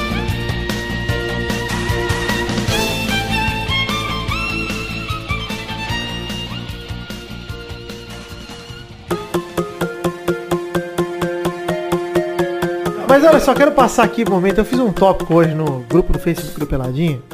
Hoje, no dia que estamos gravando, quarta-feira. Caralho, tô no Wi-Fi errado aqui, peraí. Na minha própria casa. Sabe, né? Aqui é China.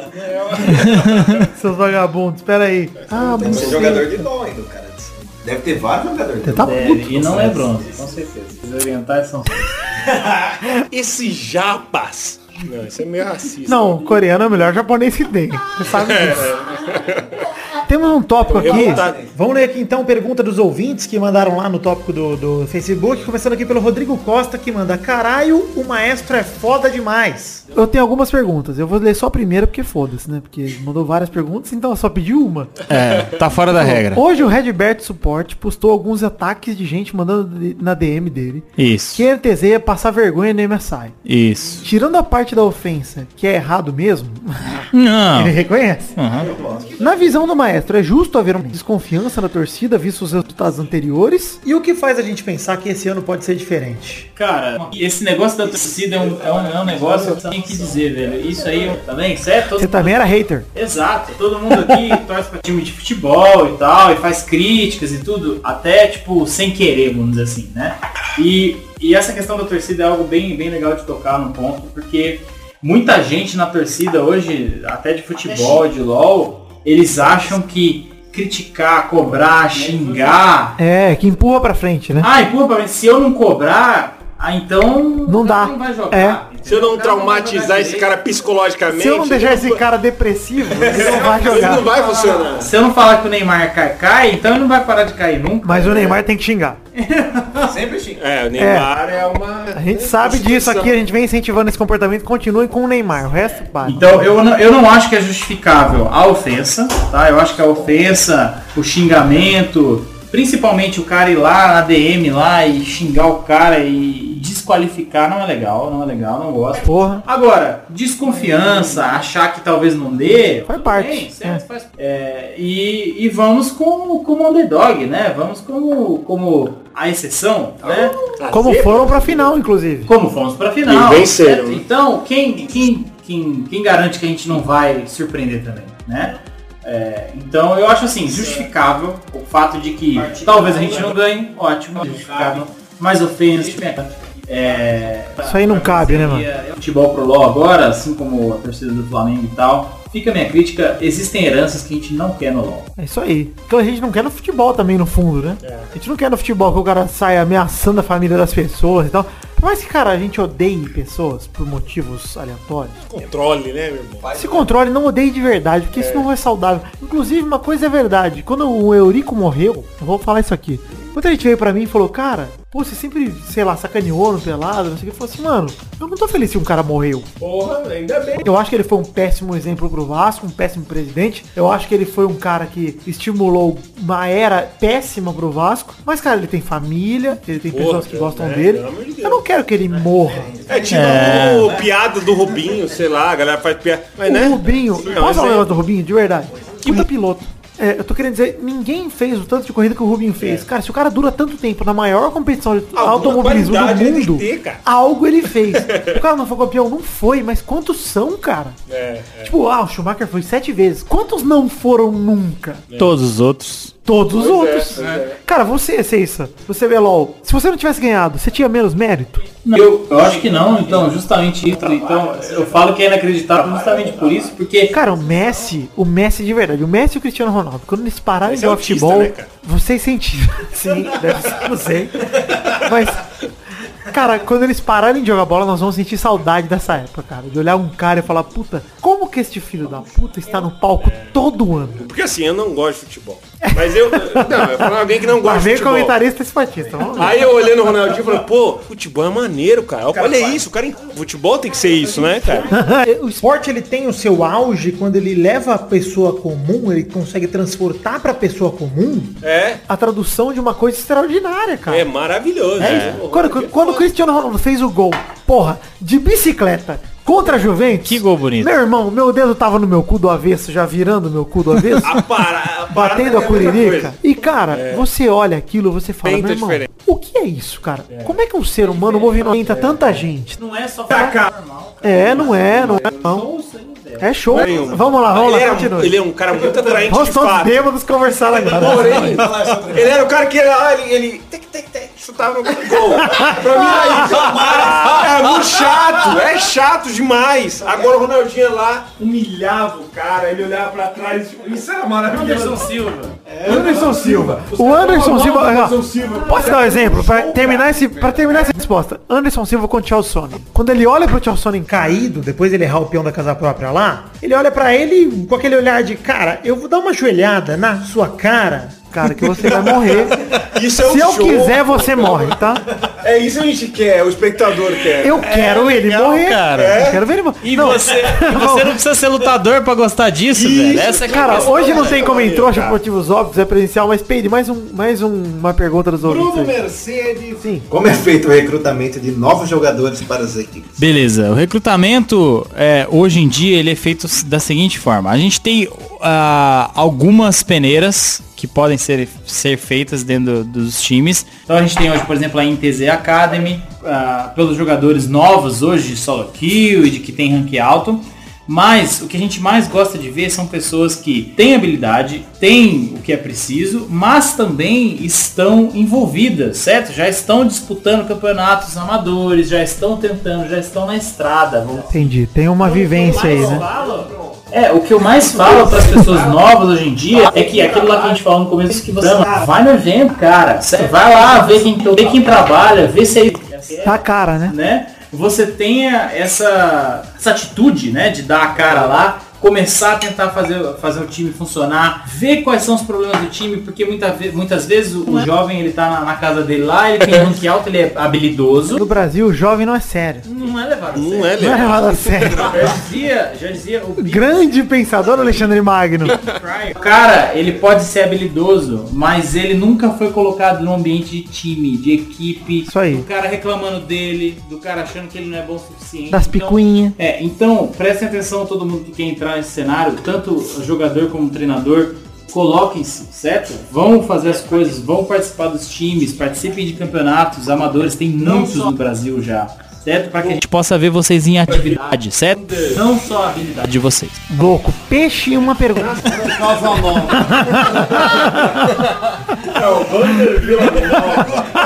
É tipo o mesmo personagem do Chaves. E ele tem. Ele É o Hector Bonilha. tem uma foto muito bonita, aliás.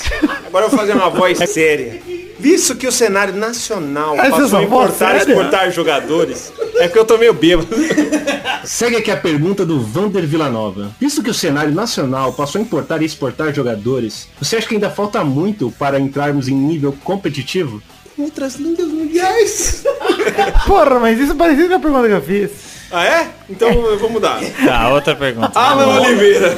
Vai. Mais bom. E esse cara tá errado, porque a gente nunca exportou ninguém, praticamente. E essa, essa pergunta jogou qualquer uma.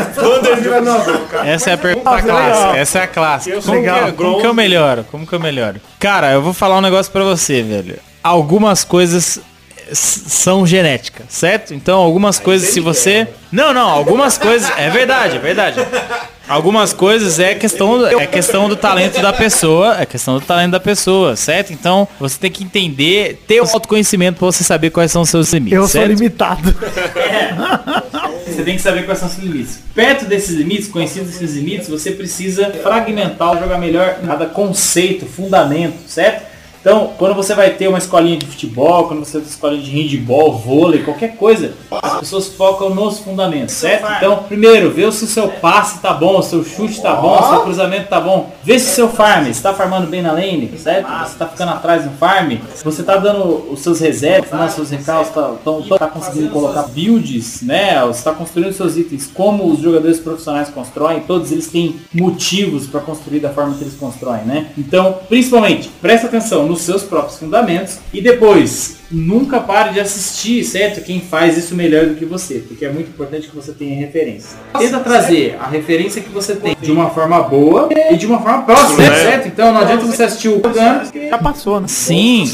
Assiste um cara que é diamante, que é challenger, que é mestre, que é um pouquinho melhor do que você, assiste ele jogar, vê o que, que, tá, que ele tá fazendo diferente de você e o que ele tá fazendo melhor. Pega um amigo teu que joga melhor que você, pergunta pra Humildade, ele. né? Exatamente. Eu acho que o lance é esse humildade mesmo, é pegar, eu acho que, assim, eu tô jogando CS hoje em dia, né? Direto, assim, com os herbetos, com várias... né, mano? Jogar- Às vezes eu choro à noite. Mas, cara, eu acho que o que o C7 falou aqui é esse lance de. Cara, não é que não tem jeito, mas é. Você tem que realmente evoluir. Não só jogar. Você tem que começar a falar, cara, eu quero aprender uma smoke diferente no caso do CS. Quero aprender uma bang diferente. Quero aprender a, a jogar as paradas diferentes. A jogar de uma forma que eu seja mais tático e menos de qualquer jeito. Isso. No LoL, acho que é isso. Você vai aprender a jogar não de qualquer jeito, jogando com tática, com estratégia, porque essa porra existe, porque afinal de contas é um jogo. Cara, uma vez eu fui jogar raid contra o Brulé e o Brulé ficou puto que eu rushei nele. E o Brulé, eu gosto de fazer briga cinematográficas. Eu falei, meu irmão, o meu cavaleiro matou todos os seus peão e não tinha ninguém. Mandei só um cara. A briga real é a foice contra o, martelo. garfo, é o martelo, é. É comunismo. Essa É, eu ia falar isso agora. Aliás, eu acho que é bom deixar claro Foi mal pela que essa o referência. Vidani e o Pedro vão jogar LOL, né? Que aí é, seria interessante jogar um LOLzinho. Eu acho que vale, eu só aceito fazer o peladinho experiência. gameplay. Eu, eu, eu com certeza. Tá tranquilo, vamos. Mas você sabe tudo, cara. Sabe do BRTT, sabe tudo. Eu posso Cara, fazer, sei eu do posso jogo fazer. ali, mas eu não sei jogar nada. fazer uma propaganda? Eu sei que você usa o Q e o W ali às vezes. É, então, mas tu é, tu é sábio. Posso fazer uma propaganda? Vitor? cálculo 2. Passei. Calma, Maria. Eu tô canal de, de games agora. Rabisco Games. Porque eu sou um gamer. Eu sou um gamer. Não, peraí, peraí. Deixa é. eu, deixa eu tocar o áudio do peixe aqui. Peraí. Eu sou um gamer. Pessoal, eu andei investigando e descobri que está, está chovendo. Maior detetive de todos os tempos. Ô Peixe Gamer, L, Leandro, Detetive Gamer, o que, que você acha de gente que joga joguinho no celular? É um lixo, né? A pessoa que joga no celular, ela não é gamer. ela é. eu falei, ah, Que isso, Clash of Clans, maior cenário de Sai daqui. esportes brasileiro. E esse tipo de pessoa que joga no celular me dá nojo. Não é jogo, rapaz. Olha aí, a Júlia está revoltada. Os gamers hardcore, os gamers hardcore. Criticando os casuais. Exatamente. É isso. Pois é, mas Pau faz no parte. cu do gamer casual. Eu queria encerrar o programa de hoje aqui no momento, dizer que. Olha só, Um pouco alcoolizado. precisamos de duas, três coisas. Eu quero contar a história de um dia que nós fomos para um. Nós fomos para um espetáculo que foi uma noite numa balada. Eu quero contar a história do 17 aqui nesse momento. Até a trilha mudou. O cagou na... Tentou cagar na, na lixeira? Não foi. Foi, né? Foi a noite que a gente tava lá no, naquele, naquela balada de jovens que eu não lembro qual era, que a gente vazou de carona. É. Só é, Kiss Team Gig. Esse sete era solteiro da época, hoje tá namorando há muito tempo. Quantos anos tá namorando? Seis anos? Quatro anos e meio. É já. seis anos já, aproximadamente. Aproximadamente dez. Cara, quatro anos e meio namorando. Na época, na época estava solteiro, 67. Fomos lá para uma noite do Michael Jackson. Como o Paige bem anunciou na abertura, 67 é um grande dançarino de Michael Jackson. Entrou na formatura dançando Moonwalk. É, já tinha luvinha. Boa época do Michael tranquilo. O Jackson ele pode. Vai. Mais um corte seco. é, porque assim, eu não quero processo. Se o peixe quiser, ele pega pra ele. Desculpa. Eu não quero. Desculpa, desculpa. Mas beleza. Obrigado, Pedro. É, advogado. Eu, desculpa. Você, você é o advogado. Eu vou além do que eu posso, desculpa. A balada não são pra vocês, são são pra ele. É isso. O cara, ele vai brilhar, noite do Michael Jackson, vai dançar demais. Aí começou a dançar, cara. Aquele baile do Michael Jackson. Foi maravilhoso. Mãozinha no saco. Faz os tiques do Michael Jackson, peide agora no microfone pra gente ouvir. Que stick? Os tiques. que stick? Os tiques nervosos. Who's back? Shimona.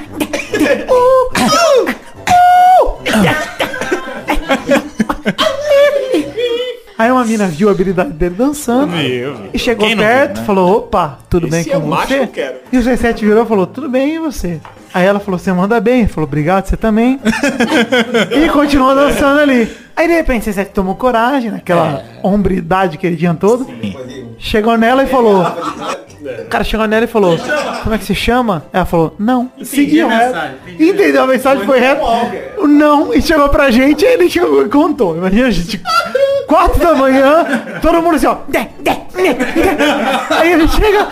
E aí, você como é que foi? Cara, cheguei nela, falei, qual é o seu nome? Ele falou, não. E ele começou a rir. Começou a rir e falou, cara, foi fora mais direto.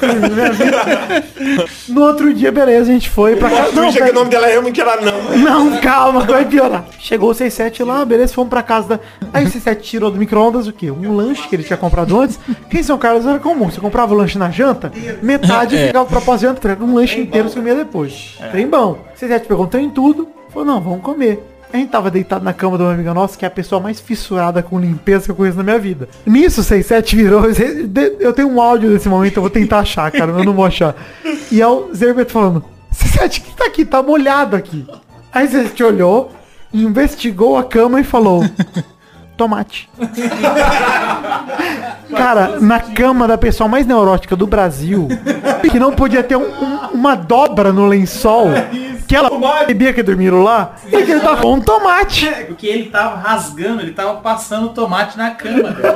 Porque ele tava mexendo os pés, as mãos assim.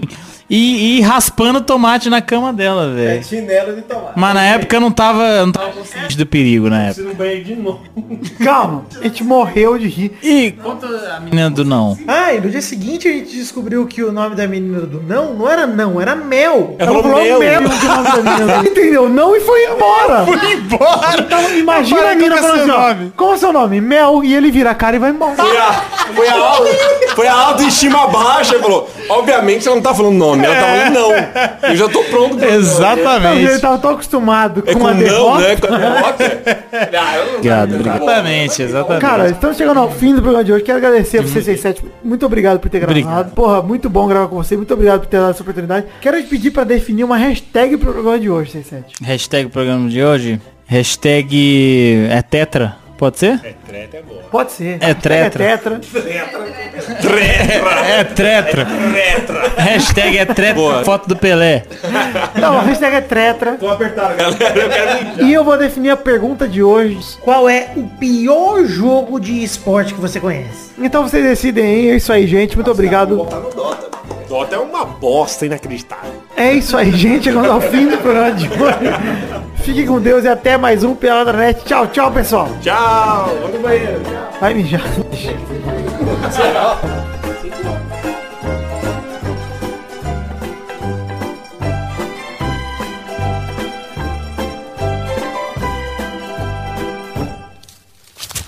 Nossos colaboradores.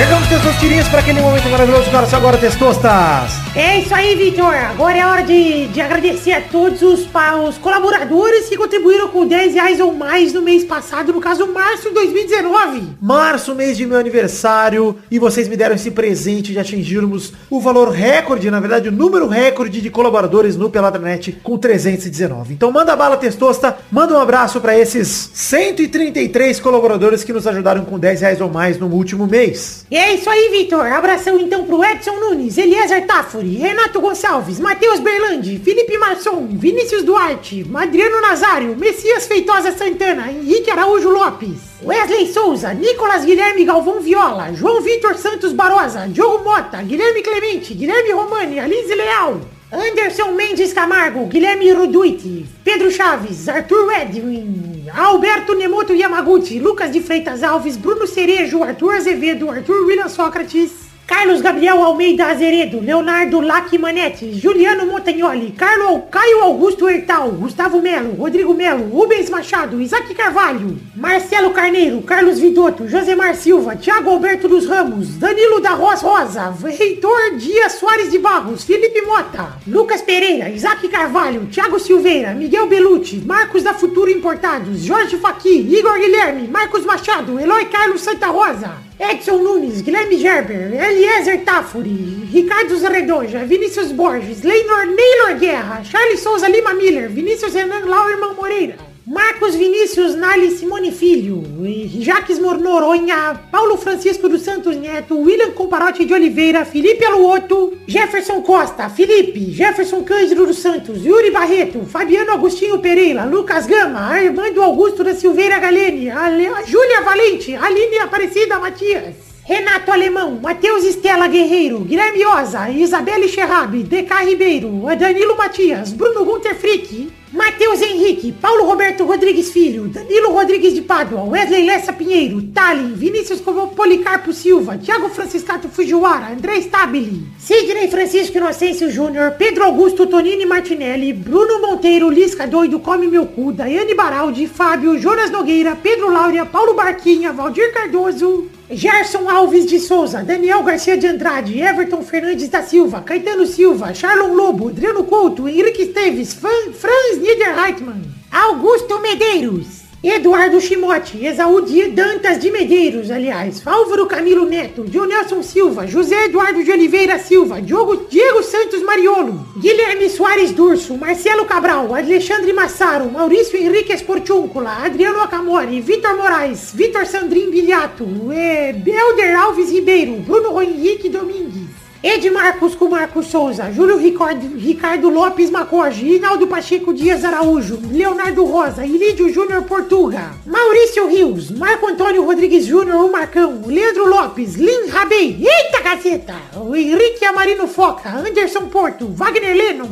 Josair EG Júnior, Vinícius Campute, Campitelli e Hélio Maciel de Paiva Neto. Deu várias gaguejadas testosta, mas eu te perdoo porque são muitos colaboradores neste mês. É verdade, testosta é uma criança, apenas peço perdão pela dislexia leve que ele passou ao ler aí os nomes de vocês. Mas espero que tenham gostado de ouvir o nome de vocês e quero agradecer a todos vocês pelas colaborações em março de 2019. Muito obrigado por acreditarem no projeto da minha vida que é o Peladranet. E fiquem com Deus, do meu coração desejo tudo de bom pra vocês. Obrigado, obrigado, obrigado, muitas vezes, mil vezes obrigado, porque vocês fazem os sonhos realidade quando acreditam no meu projeto. Muito obrigado do fundo do meu coração, o meu mais grande, molhado e delicioso beijo. Obrigado. Mais grande aqui, mas tudo bem.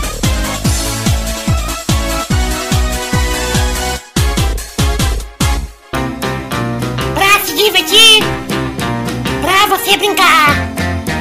Vem aqui, aqui. Vamos adorar o Testosterinha Show. Começou, galera! Mais um Queria Show,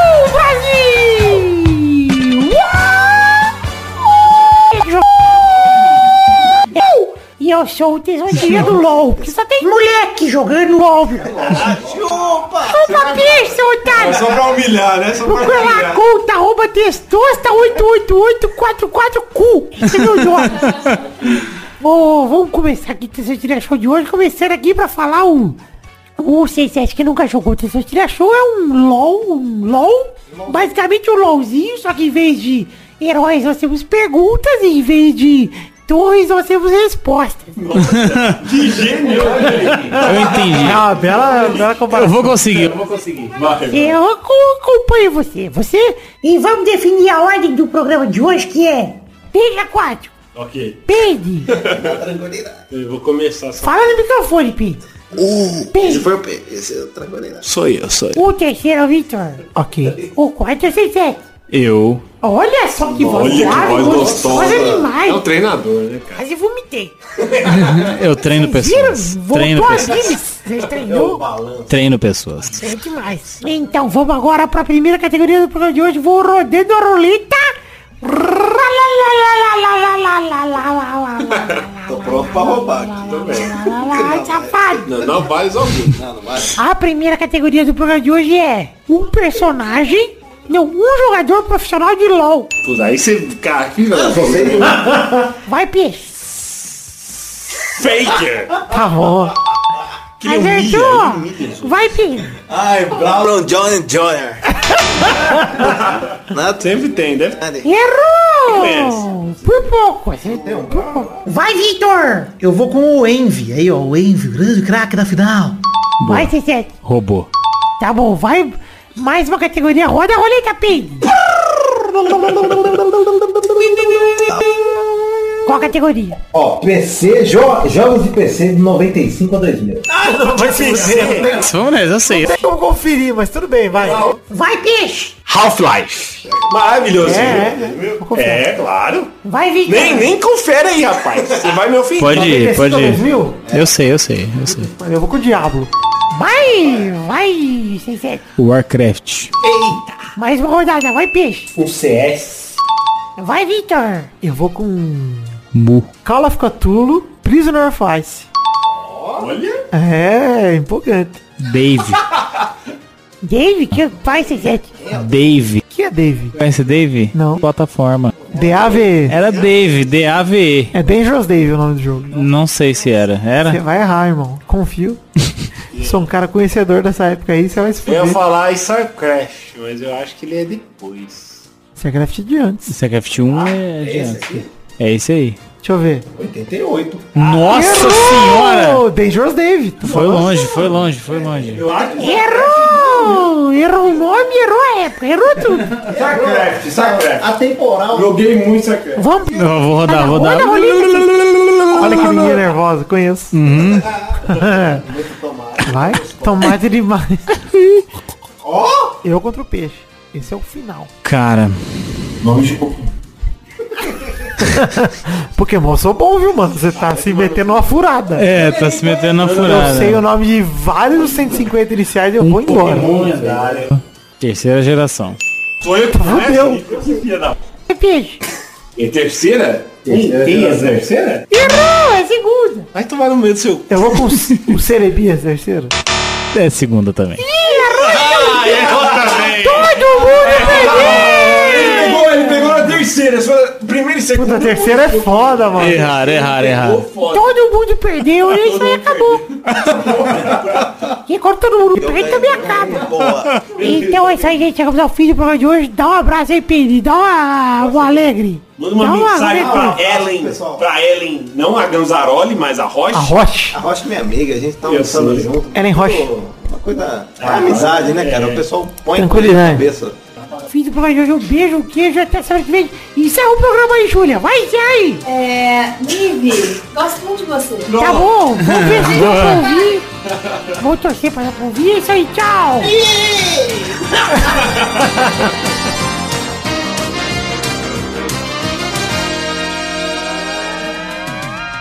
Muito bom.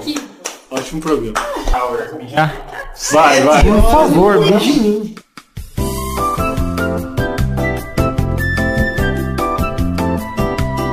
Quero tentar fazer uma campanha histórica. Cara, eu acho que esse é o objetivo.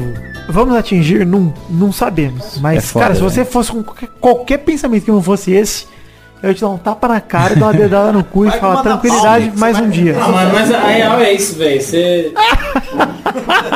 Para, para. Descreva se você acha que tá acontecendo. É a tietagem, não sei de quem contra quem O aqui. peixe tá beijando o peido aqui nesse momento, tá abraçando. Ah, vai, Tieta, quero ver. Tieta. Põe eu lá no fundo, eu- o quadro ali, ó. Chupada. Banguela. Olha aí, olha aí. Não, é Bonito. verdade, é assim. Bonito. Já fui na. Ô, bingola minha? A bingola tranquila, um pinto tranquilo. A Júlia deve ter visto já. Pode, imagina um, um pai, uma mãe Tira aqui só pra comentar. chegando na.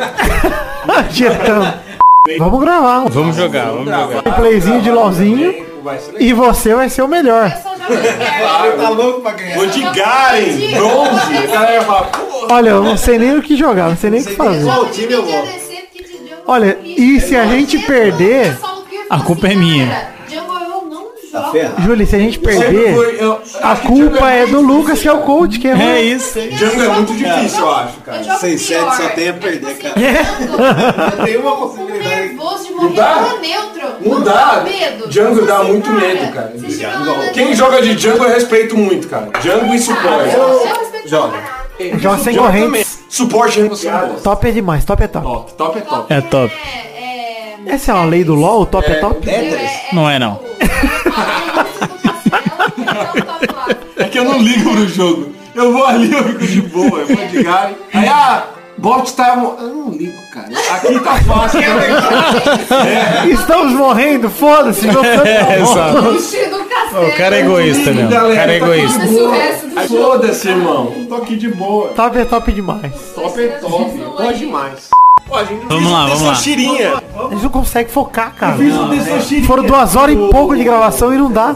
Eu desenhei pro Futirinhas, eu desenhei o Testosterinha. Testosterinha é um demônio. Time. Ele me pagou com O que, que é? Pergunta? Filha da puta me pagou camiseta, eu lembrei hoje. É, per- é Eu pergunta? eu nem gosto de futebol. Não, eu te dou umas camisetas. Eu falei, Quem? o. Du? O Du? É, o Du vagabundo. Queria me dar camiseta. Eu não quero camiseta. Me dá dinheiro, filho da puta.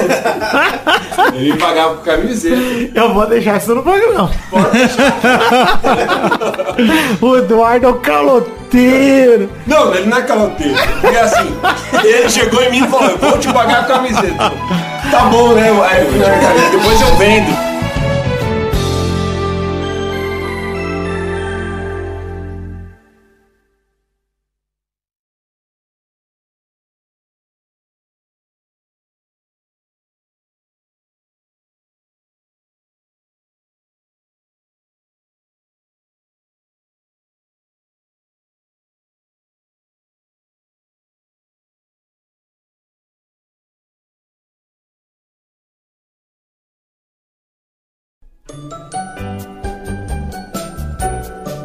Cês, eu te chamei aqui, agora que o programa acabou, que tá tudo certo, até te, te ligar de novo, porque, cara, é, é, como, como há um tempo, tem pessoas que sabem da nossa relação por conta de um nome muito, muito bonito, que é o nosso querido Ricardo.